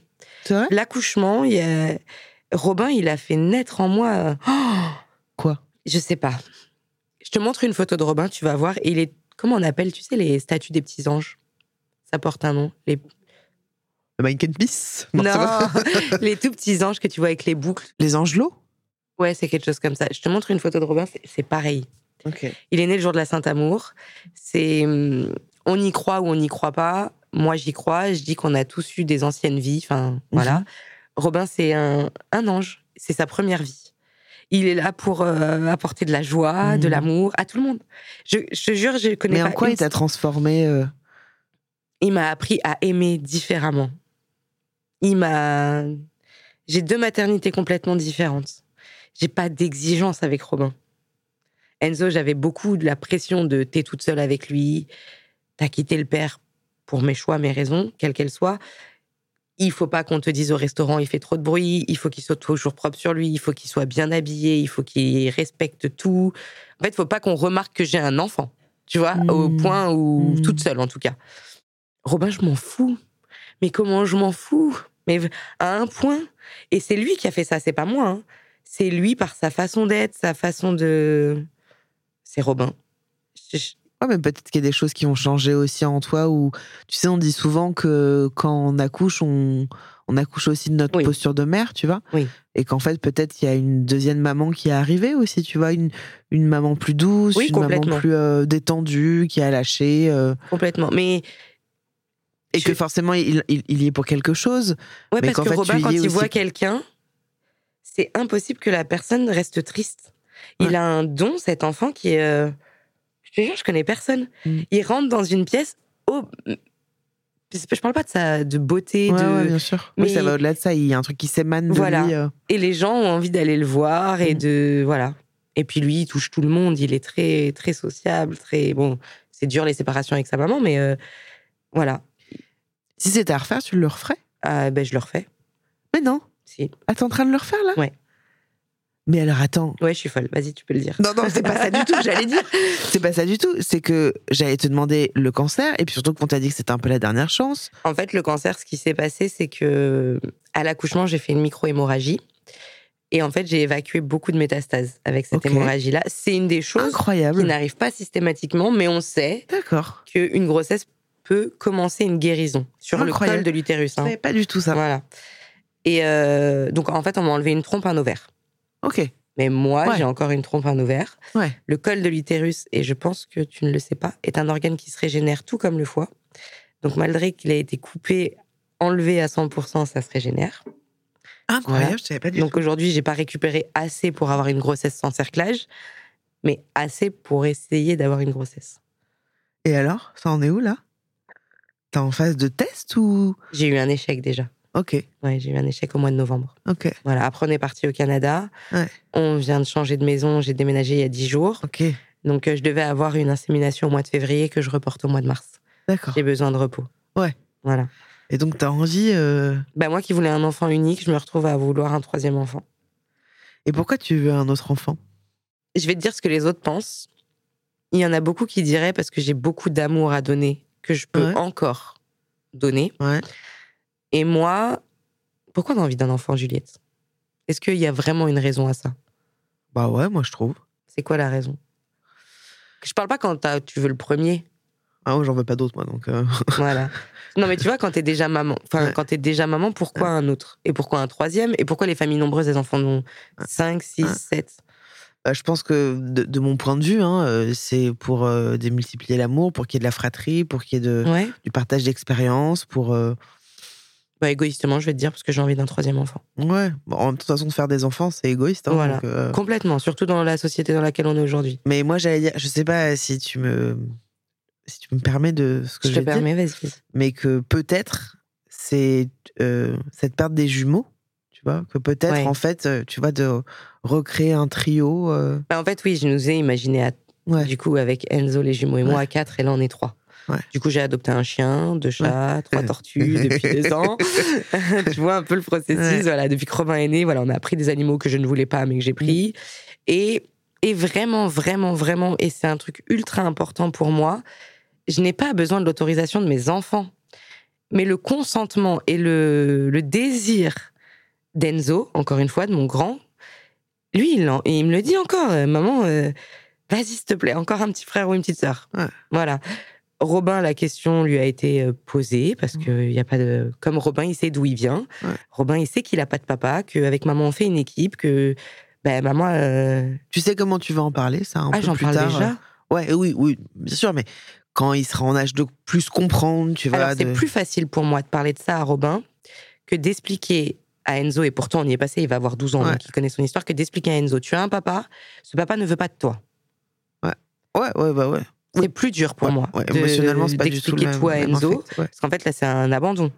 Moi, je le dis déjà à Robin depuis qu'il. Mais je crois que j'ai dû lui dire, il, y avait... il venait naître, il y avait deux heures. Mais donc, en fait, euh, Robin ne pourra jamais savoir qui c'est? Si. Ah, il, il pourra savoir. J'ai pris un donneur qui est non anonyme. Ok.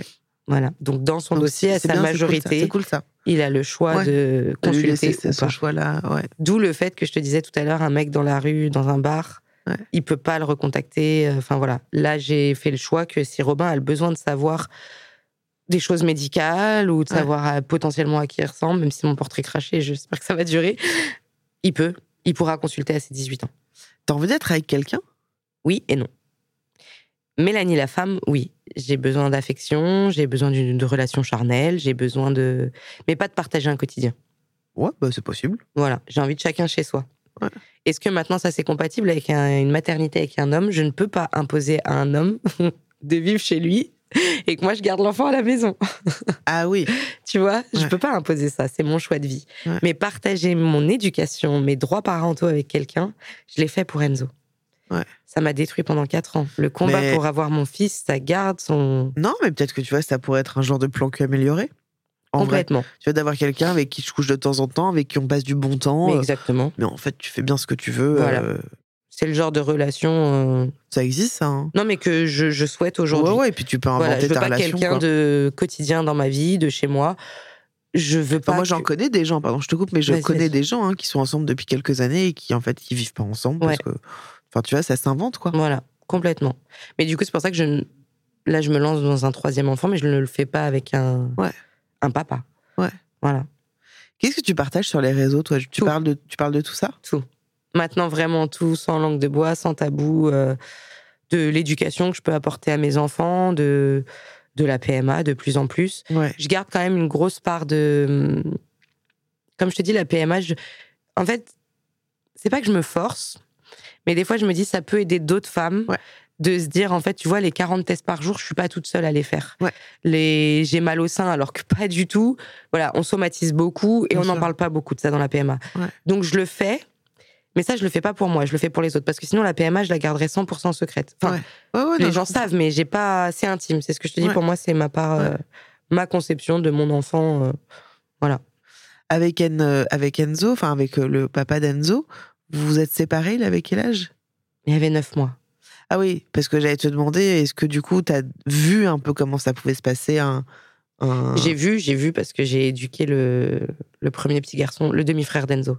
Le Ouais. papa avait déjà un grand que j'ai élevé pendant cinq ans.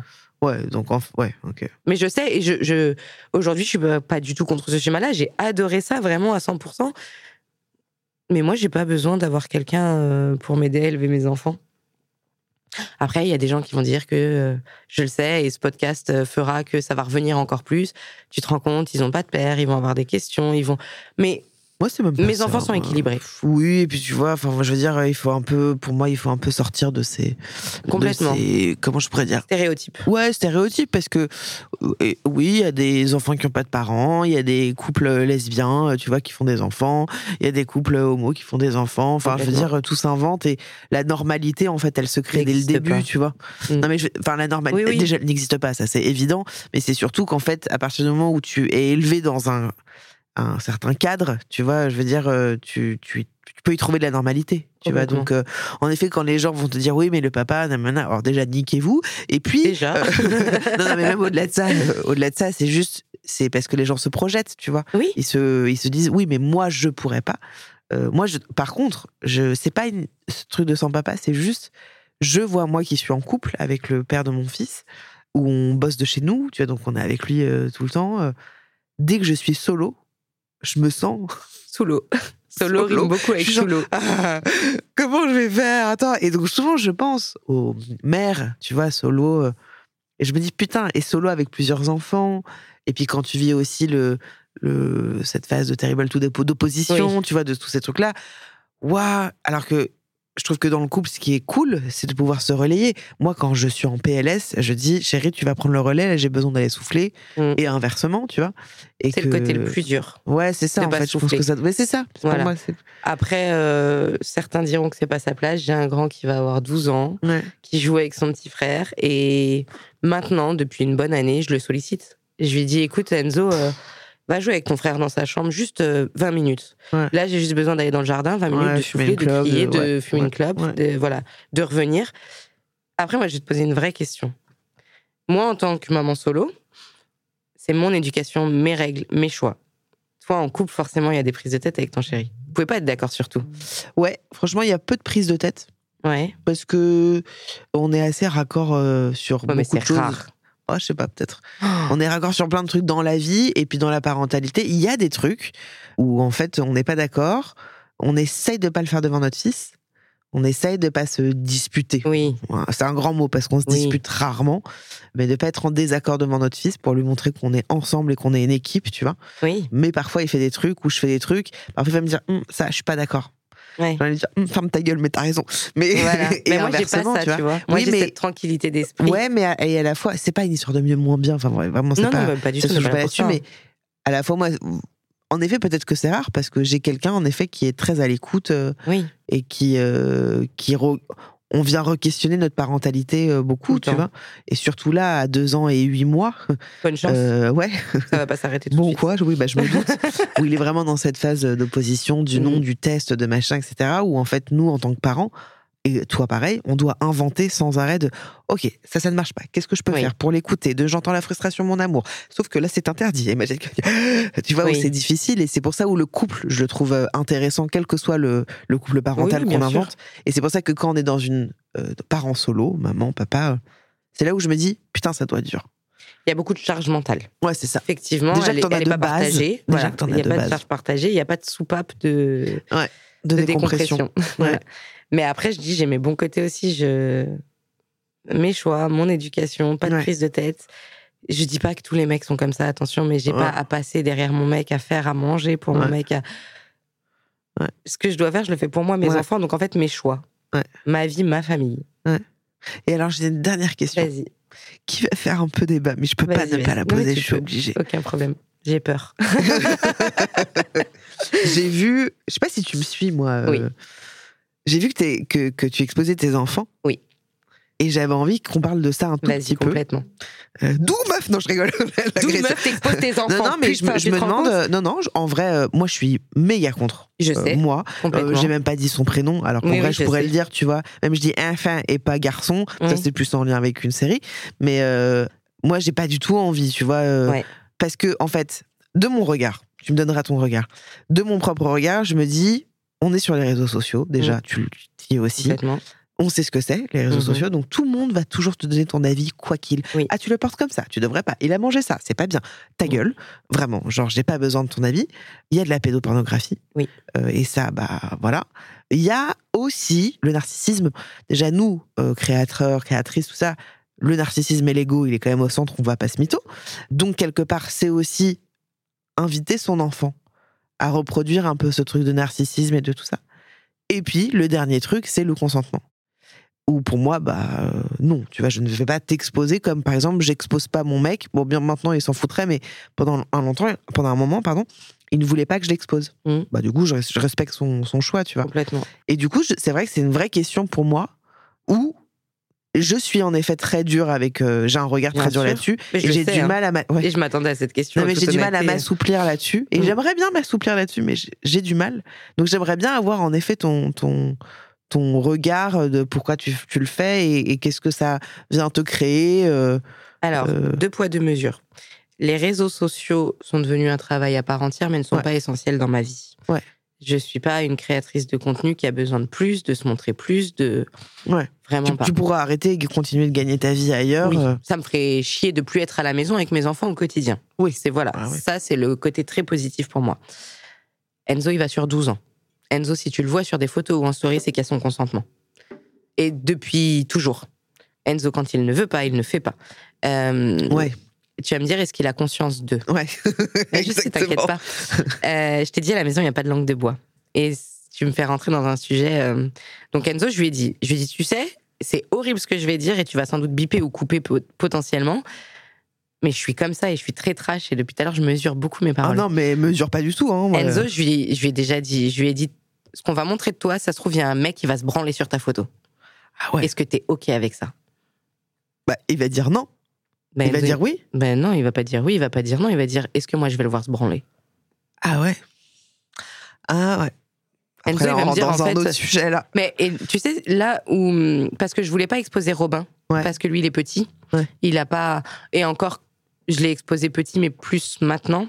Mm. Parce que maintenant, quand il le dit, des fois en story, tu l'entends, je veux pas être filmé. Ok, je coupe. Donc là, je dis face caméra, je dis, bon, bah, je vous ai montré, il veut plus, on arrête. Enfin, Ouais. voilà. Après, il est pas encore Robin à 3 ans en choix de dire, euh, Ouais. voilà, euh, maman a fait une photo pour Insta, va la mettre sur Insta Ouais, et c'est euh, parce 200 que 000 personnes c'est- vont la voir. Ça, il Bien en a pas conscience. Enzo, il en a conscience. Enzo, il a 12 ans, on va rentrer dans un truc encore plus poussé. Il est HPI, HPE. Ouais. Donc forcément, il Au a une- euh, potentiel intellectuel et au potentiel émotionnel. émotionnel. Voilà. Donc le potentiel intellectuel fait qu'il sait et que chaque chose a des conséquences. Et après, c'est lui qui m'a fait m'adoucir là-dessus. Moi, j'ai été, et j'adorais faire ça. C'est mes parents qui m'ont mis dedans, mais j'étais ce qu'on appelle une enfant mannequin. J'ai posé pour Oui, Disney pendant bien 10 sûr. ans. Ouais. Et j'ai adoré faire ça. Ok, J'ai été dans les journaux. J'ai été à la télé. ok. Et aujourd'hui, est-ce que je regrette quoi que ce soit de ce que j'ai fait? Non. Mais tu vas me dire, le monde était quand même plus cool, c'était pas les réseaux. Mais en fait, qu'est-ce qui change? De là, tu vois mon fils en photo sur mon feed, parce que les stories sont éphémères. Ça dure 24 heures. Donc c'est pas ça qui pose le plus problème en vrai. C'est vraiment le feed, le réel, la photo. Qu'est-ce qui change aujourd'hui de il est en photo sur mon feed d'un enfant que tu vois à la télé en publicité ou d'un enfant qui est dans un journal photo? Mes enfants, quand ils sont pris en photo, c'est pas des photos posées. Oui, la, la différence, c'est que en effet, quand c'est, ils sont dans des magazines, euh, marques, machin, Voilà. etc., ça devient un enfant, un enfant objet. Oui. Tu vois, de- du cintre, comme le mannequin de base. Bien euh, sûr. ouais, ouais. En effet. Moi, regarde En effet. vraiment mon feed, tu verras, il y a, il y a des photos Oui, où ils ils font la pas, quoi. gueule. Parce que je viens de les disputer, parce que c'est pas. Et, et c'est OK, mais quoi qu'il arrive, avant Mm. que chaque photo. Et déjà, je fais pas mes photos pour Insta. Mm. Les photos que j'ai, c'est des sur Insta, c'est des photos de ma bibliothèque. Je parle pas de celles où je suis toute seule, parce que là, oui, c'est des photos que je fais pour Insta. Mais celles de mes enfants, c'était partage de ma galerie photo avec ma communauté. Ouais. Mais Enzo, je lui demande toujours. Ouais, je comprends. Toujours, toujours. Et Mm. je lui dis, cette photo-là, potentiellement, va créer que, tu vois, on a été au Canada, l'hyper émotionnel fait que, euh, genre, le pantalon de ski pour Enzo, c'est pas possible, mais un leggings thermique, on a trouvé le compromis. Il est en photo sur, sur toutes les photos, il est en leggings. Et je lui ai dit, Enzo, quand je vais poster ça, il y a des gens qui vont dire, non mais attends, un ado en leggings, ça c'est... Il m'a dit, mais maman, euh, si moi j'ai envie de mettre un leggings, qui c'est qui a quelque chose à dire? Personne. Bah, je suis d'accord avec lui, mais du coup, ça lui donne une possibilité, ça donne une possibilité aux gens de De venir. critiquer. tu vois, euh, il y a aussi ce truc, mais bon, on pourrait faire un épisode à part entière là-dessus Ouais. parce que ça, c'est super intéressant. c'est- un vrai sujet, mais c'est c'est euh, c'est laisser l'autre, donc et puis des gens qui ne conna- de vous connaissent pas du tout en Ouais. plus, vous dire c'est bien ou c'est pas bien, tu Mm. vois. Et que du coup, bah, c'est toi plus que les enfants parce qu'ils ont pas de téléphone et tout ça. Enfin, j'imagine, j'en sais rien. Si Enzo a un téléphone, mais pas de un sociaux. téléphone, mais c'est toi qui euh, qui te prends ça, tu vois. C'est fous, moi. ouais, je non, mais je comprends que je comprends que, que tu puisses t'en foutre et tout, mais Je te dis, j'ai plus de difficultés aujourd'hui à poster des photos de Robin parce que cette notion de consentement Et m'apporte est-ce à que, réfléchir. euh, en étant hyper honnête, Vas-y, vas-y. tu le fais aussi parce que ça marche bien? Non. Parce que moi, je- moi, je l'ai, tu vois, je l'ai jamais fait.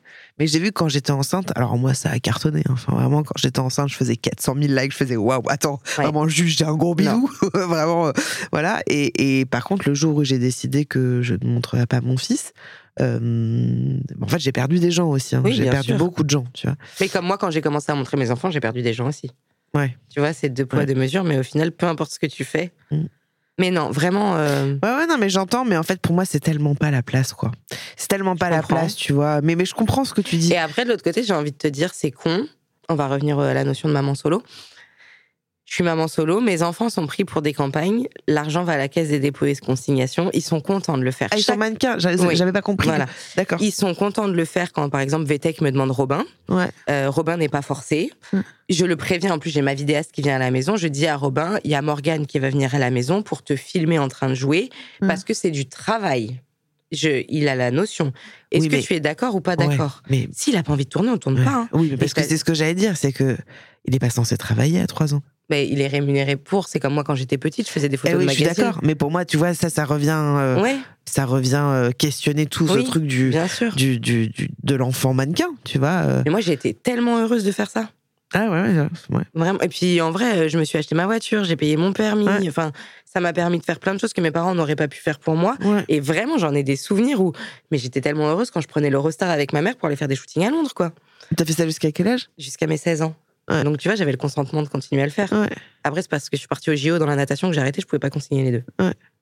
Ouais, mais tu vois, tu, quand, quand tu parles de Enzo, euh, mais bon, vraiment, on pourrait en parler des heures, et puis c'est pas grave si on n'est pas du même avis, hein, mais que euh, Enzo, il, il- il est OK pour poster des photos, enfin, il est OK pour qu'on qu'on le voit et tout. Mais en effet, moi, j'ai ce point de vue, et je dis pas qu'il est juste, Mhm. mais que un enfant de 12 ans, il n'a pas le recul nécessaire. Il se rend pas compte. Quand tu, dis- quand tu dis, bah oui, mais moi je m'en fous de savoir euh, s'il y a un mec qui s'est branlé sur ma photo, euh, je le vois pas. C'est parce qu'en fait, je pense qu'il est peut-être pas conscient de ce que ça veut dire se masturber. Bon, peut-être qu'il le fait déjà un petit peu. de- voilà. Mais, euh, mais Attends que ton fils ait 12 ans, on s'appelle. ouais, on s'en reparle, c'est clair. Oh non, il va avoir 12 ans.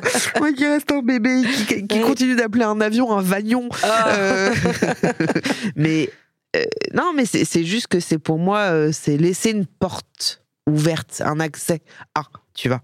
Et que j'ai envie, moi, je dis pas que c'est bien parce que, mais de protéger de ça, tu vois, de protéger juste nos une enfants. vraie question pour euh, te rentrer dedans. Du coup, ton fils n'est pas encore scolarisé? Non, en septembre, je pense. Ouais. Du coup, dans le papier de l'inscription, tu vas signer n'autorise pas à ce que mon enfant soit pris en photo dans le cadre de l'école? Bah là, déjà, c'est le cas. Ah Chez ouais? la. Donc sur les, les, les- parce que nous typiquement, tu vois, on a un site internet où on peut consulter les activités qu'ont Ouais. faites notre enfant. Oui, mais c'est là où je mets une grande limite. C'est que même si je dis oui, Oui. parce qu'a priori on dira oui, tu vois, parce que connaissant mon mec, on dira oui, c'est que c'est une petite personne, enfin une petite, euh, un petit groupe qui peut regarder ça, qui peut avoir accès à ça. Et du coup, Internet. tu penses que dans ce groupe-là, Bien sûr, évidemment. Mais donc que tu aies 10 ou 100 000 personnes, ça change quoi? En fait, elle est là pour moi la nuance, c'est qu'il y a des choses que tu ne peux pas contrôler. De, bah, t'es dans la rue avec ton enfant, bah, c'est pas impossible qu'il y ait un mec qui va se les bras dans un Mhm. derrière un buisson. Tu peux pas Bien tout sûr. contrôler parce que tu ne vois pas. Mais justement parce qu'on peut pas tout contrôler, qu'à un moment, je me dis quand on a une certaine visibilité, c'est aussi de notre devoir de. Mais tu vois, j'en parlais avec Cédric de Papatriarcat, je sais pas si tu vois Oui. qui c'est. euh, Oui, oui, qui lui sûr. a décidé de- d'ex- d'exposer son enfant. Je suis pas d'accord. Pourtant, je l'apprécie beaucoup. Oui, Et tu vois, pas. voilà, et je regarde des gens qui exposent leurs enfants et je continue d'aimer leur contenu. Mais je me dis, c'est de notre devoir de les protéger, De les parce, protéger. parce que tout ça existe. On le sait et qu'on peut pas les protéger toute notre vie. Et quand ils, ils vivront bien ce qu'ils vivront, je me dis, c'est de notre devoir de, de faire attention. Et je te parle même pas des gens qui font de la télé-réalité où les petits se filment mais ils ont déjà un compte Instagram à leur nom. Là, on Non, est non, encore mais- dans, dans un autre truc, tu vois. Mais que pour moi, à mon sens, on n'est plus dans de l'enfant, de l'enfant sujet, tu vois. On, on- ça vient de l'enfant objet, tu vois. Je sais que t'es pas oui. d'accord avec non, ça. je suis pas. Je suis. En fait, c'est même pas que je suis pas d'accord parce que je comprends. Et il y a une partie de ce que tu dis que je respecte à 100%. Mais enfin, Et puis, et puis tu sais, c'est une forme de voyeurisme. En fait, je vais te dire un autre truc, c'est que mon mec, on déplace le truc, hein, tu vois, là on parle Ouais, d'un adulte. Mon mec, ça fait 8 ans que je suis sur les réseaux, ça fait 7 ans que je suis avec lui. On l'a déjà entendu plein de fois. mais on l'a pas vu. Il se fait appeler Yves alors que c'est pas son prénom. Euh, on est même venu ici on a raconté la tromperie qu'on a vécue euh, il y a des années. Donc on s'est dévoilé sur plein de trucs, mais il ne s'est jamais montré, tu vois. Mhm. Et que tout le temps, dès que je fais des lives, dès que je fais des FAQ, on peut le voir. On pourrait voir euh, à quoi. Parce que c'est. Et c'est humain, Oui. c'est tellement humain. Je veux voir à quoi il ressemble. Ah, il est comme ça. Ah, il est moche. Oui. Ah, il est beau. Ah, machin. Ah, bah, je l'aurais pas. Il se serait pas habillé comme ça. Et qu'en fait, j'ai pas envie de donner ça aux gens. Parce que. Ça changerait quoi? Tu vois ce que je veux dire? Genre, Et de l'autre côté, ça change quoi qu'il le voit deux Et ça changerait quoi qu'il le voit Mon fils ou mon mec Ton mec. Parce que du coup, ton fils, Bah j'ai bien mec, compris il que veut- tu vas il veut- prendre un flingue et me tirer une balle si je te dis on voit ton fils sur les réseaux. Non, je suis- et, et tu sais que parfois j'en ai l'envie parce que j'ai envie de dire mais regardez comme il est beau, putain, regardez Bah comme il est beau gosse. Donc je comprends évidemment l'envie de poster des, photos. Euh, mais mon mec maintenant il est ok. Tu vois, il serait ok complètement de se montrer. euh, mais parce que je crois que vu qu'on s'est habitué à ça, tu vois, euh, voilà. Et puis au-delà de ça, parce que je trouve que c'est aussi une, une petite intimité, un truc. Et Oui, pourtant, j'en dévoile des choses, hein, Oui. tu vois. vraiment, je suis très euh, spontanée sur plein de choses. Oui. Euh, mais euh, je sais pas, je trouve que c'est c'est Bah, je, tu vois, moi, j'ai pas l'expérience tu vois. du. J'ai pris beaucoup de poids avec la PMA. J'ai pris euh, 12 kilos avant de tomber enceinte de Robin et 30 pendant la grossesse. Donc plus 42 au compteur. J'essaye de reperdre et euh, j'ai encore euh, 12 kilos à perdre. On s'en fout. C'est dur, mais c'est OK en vrai. Je sais pourquoi. Et là, il y a peut-être un mois et demi de ça, j'ai fait une euh, super belle photo à l'hôtel avec un jeu de lumière qui est assez sympathique. Donc je suis allongée sur le lit de l'hôtel. Je regarde par la fenêtre et la photo est prise de derrière. Je suis en maillot de bain. Ouais. C'est pas un maillot de bain string. Ouais. Et en postant cette photo-là, ça m'a plus. J'avais en- vraiment envie de la poster parce que mon compte Insta, c'est, enfin, c'est, tout et n'importe quoi. Il y a, quand on dit qu'il faut avoir une niche, un sens, je- Ouais. vraiment pas. Je poste bah ce que j'ai envie, non, quand j'ai envie. Ouais, ouais. Je suis pas là pour parler que parents, je suis pas là pour parler que. Voilà, je poste tout. Ce que j'ai envie, en tout cas. Quand j'ai posté cette photo-là, je me suis dit, ah, là, c'est un peu pervers, voyeuriste quand même, là. Là, tu vois. C'est euh, parce que tu y as vu ça, toi. Oui. Mais du coup, c'est pour ça que je te dis, je comprends. Ouais. Ton- ouais, ouais, ouais, ouais. Alors que Alors moi, toi, tu peux poster des photos en sous-vêtements? même à poil. Oui, non mais. Mais parce que, mais parce Mais que, parce que tu t'en fous et t'es ok avec ça. En fait, c'est que, mais parce que moi, ça vient questionner d'autres choses. Oui, parce que ça me concerne moi Ouais. déjà, tu vois, et qu'en fait, c'est pas, euh, ça, ça me coûte parfois émotionnellement de poser nu. Mais je le fais, là, j'ai pas fait depuis un petit moment, mais je l'ai fait plein de fois. J'ai été mannequin grande taille. Enfin, Oui, tu vois, oui, du oui, coup, l'objectif, c'est quelque chose qui est facile pour moi, tu vois, et que de venir poser nu, en fait, déjà, ça vient me challenger. Oui. Et puis de ça, je me dis si ça peut aider des gens, Moi, pas à poser nu, hein, mais à se dépasser dans quelque chose, Mhm. c'est cool.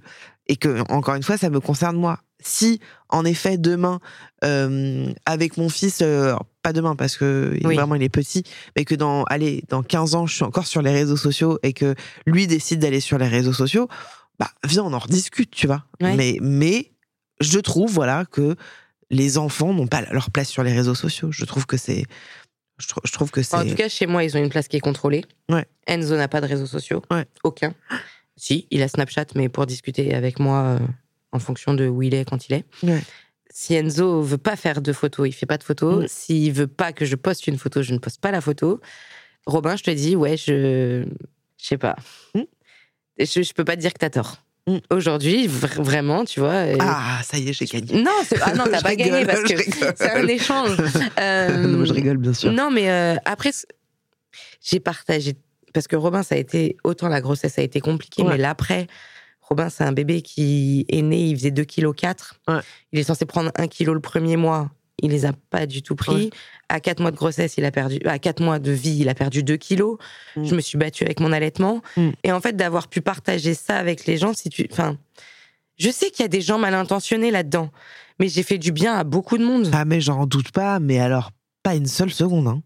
C'est, c'est, en fait, je pense que c'est là pour moi tout, tout, enfin la, la nuance, c'est que partager son vécu à soi, son expérience, sa douleur, sa vulnérabilité, ses chocs.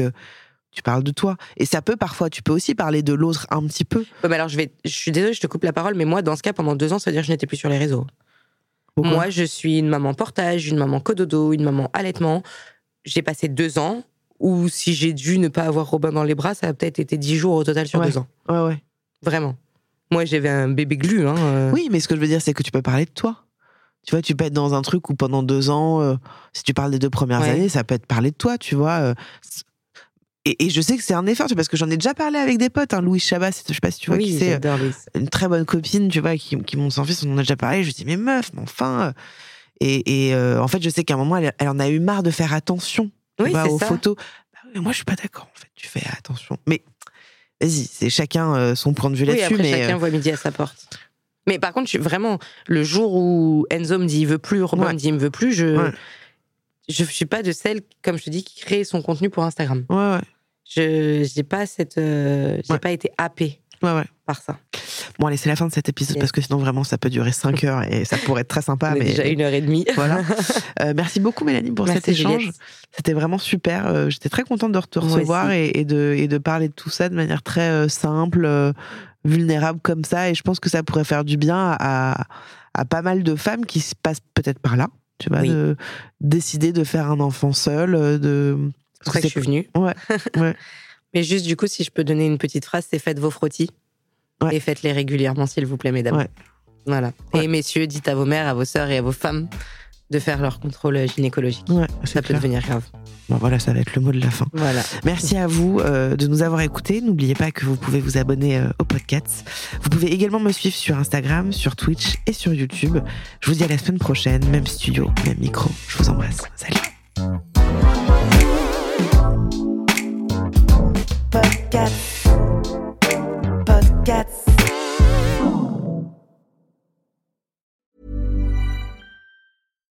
Support comes from ServiceNow, the AI platform for business transformation.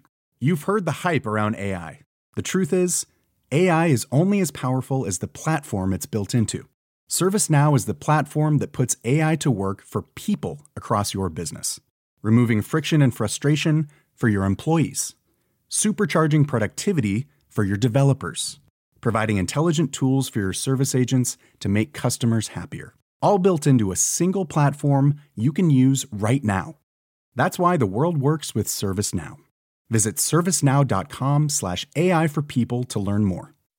When you make decisions for your company, you look for the no-brainers. If you have a lot of mailing to do, stamps.com is the ultimate no-brainer. Use the stamps.com mobile app to mail everything you need to keep your business running with up to 89% off USPS and UPS. Make the same no-brainer decision as over 1 million other businesses with stamps.com. Use code PROGRAM for a special offer. That's stamps.com, code PROGRAM.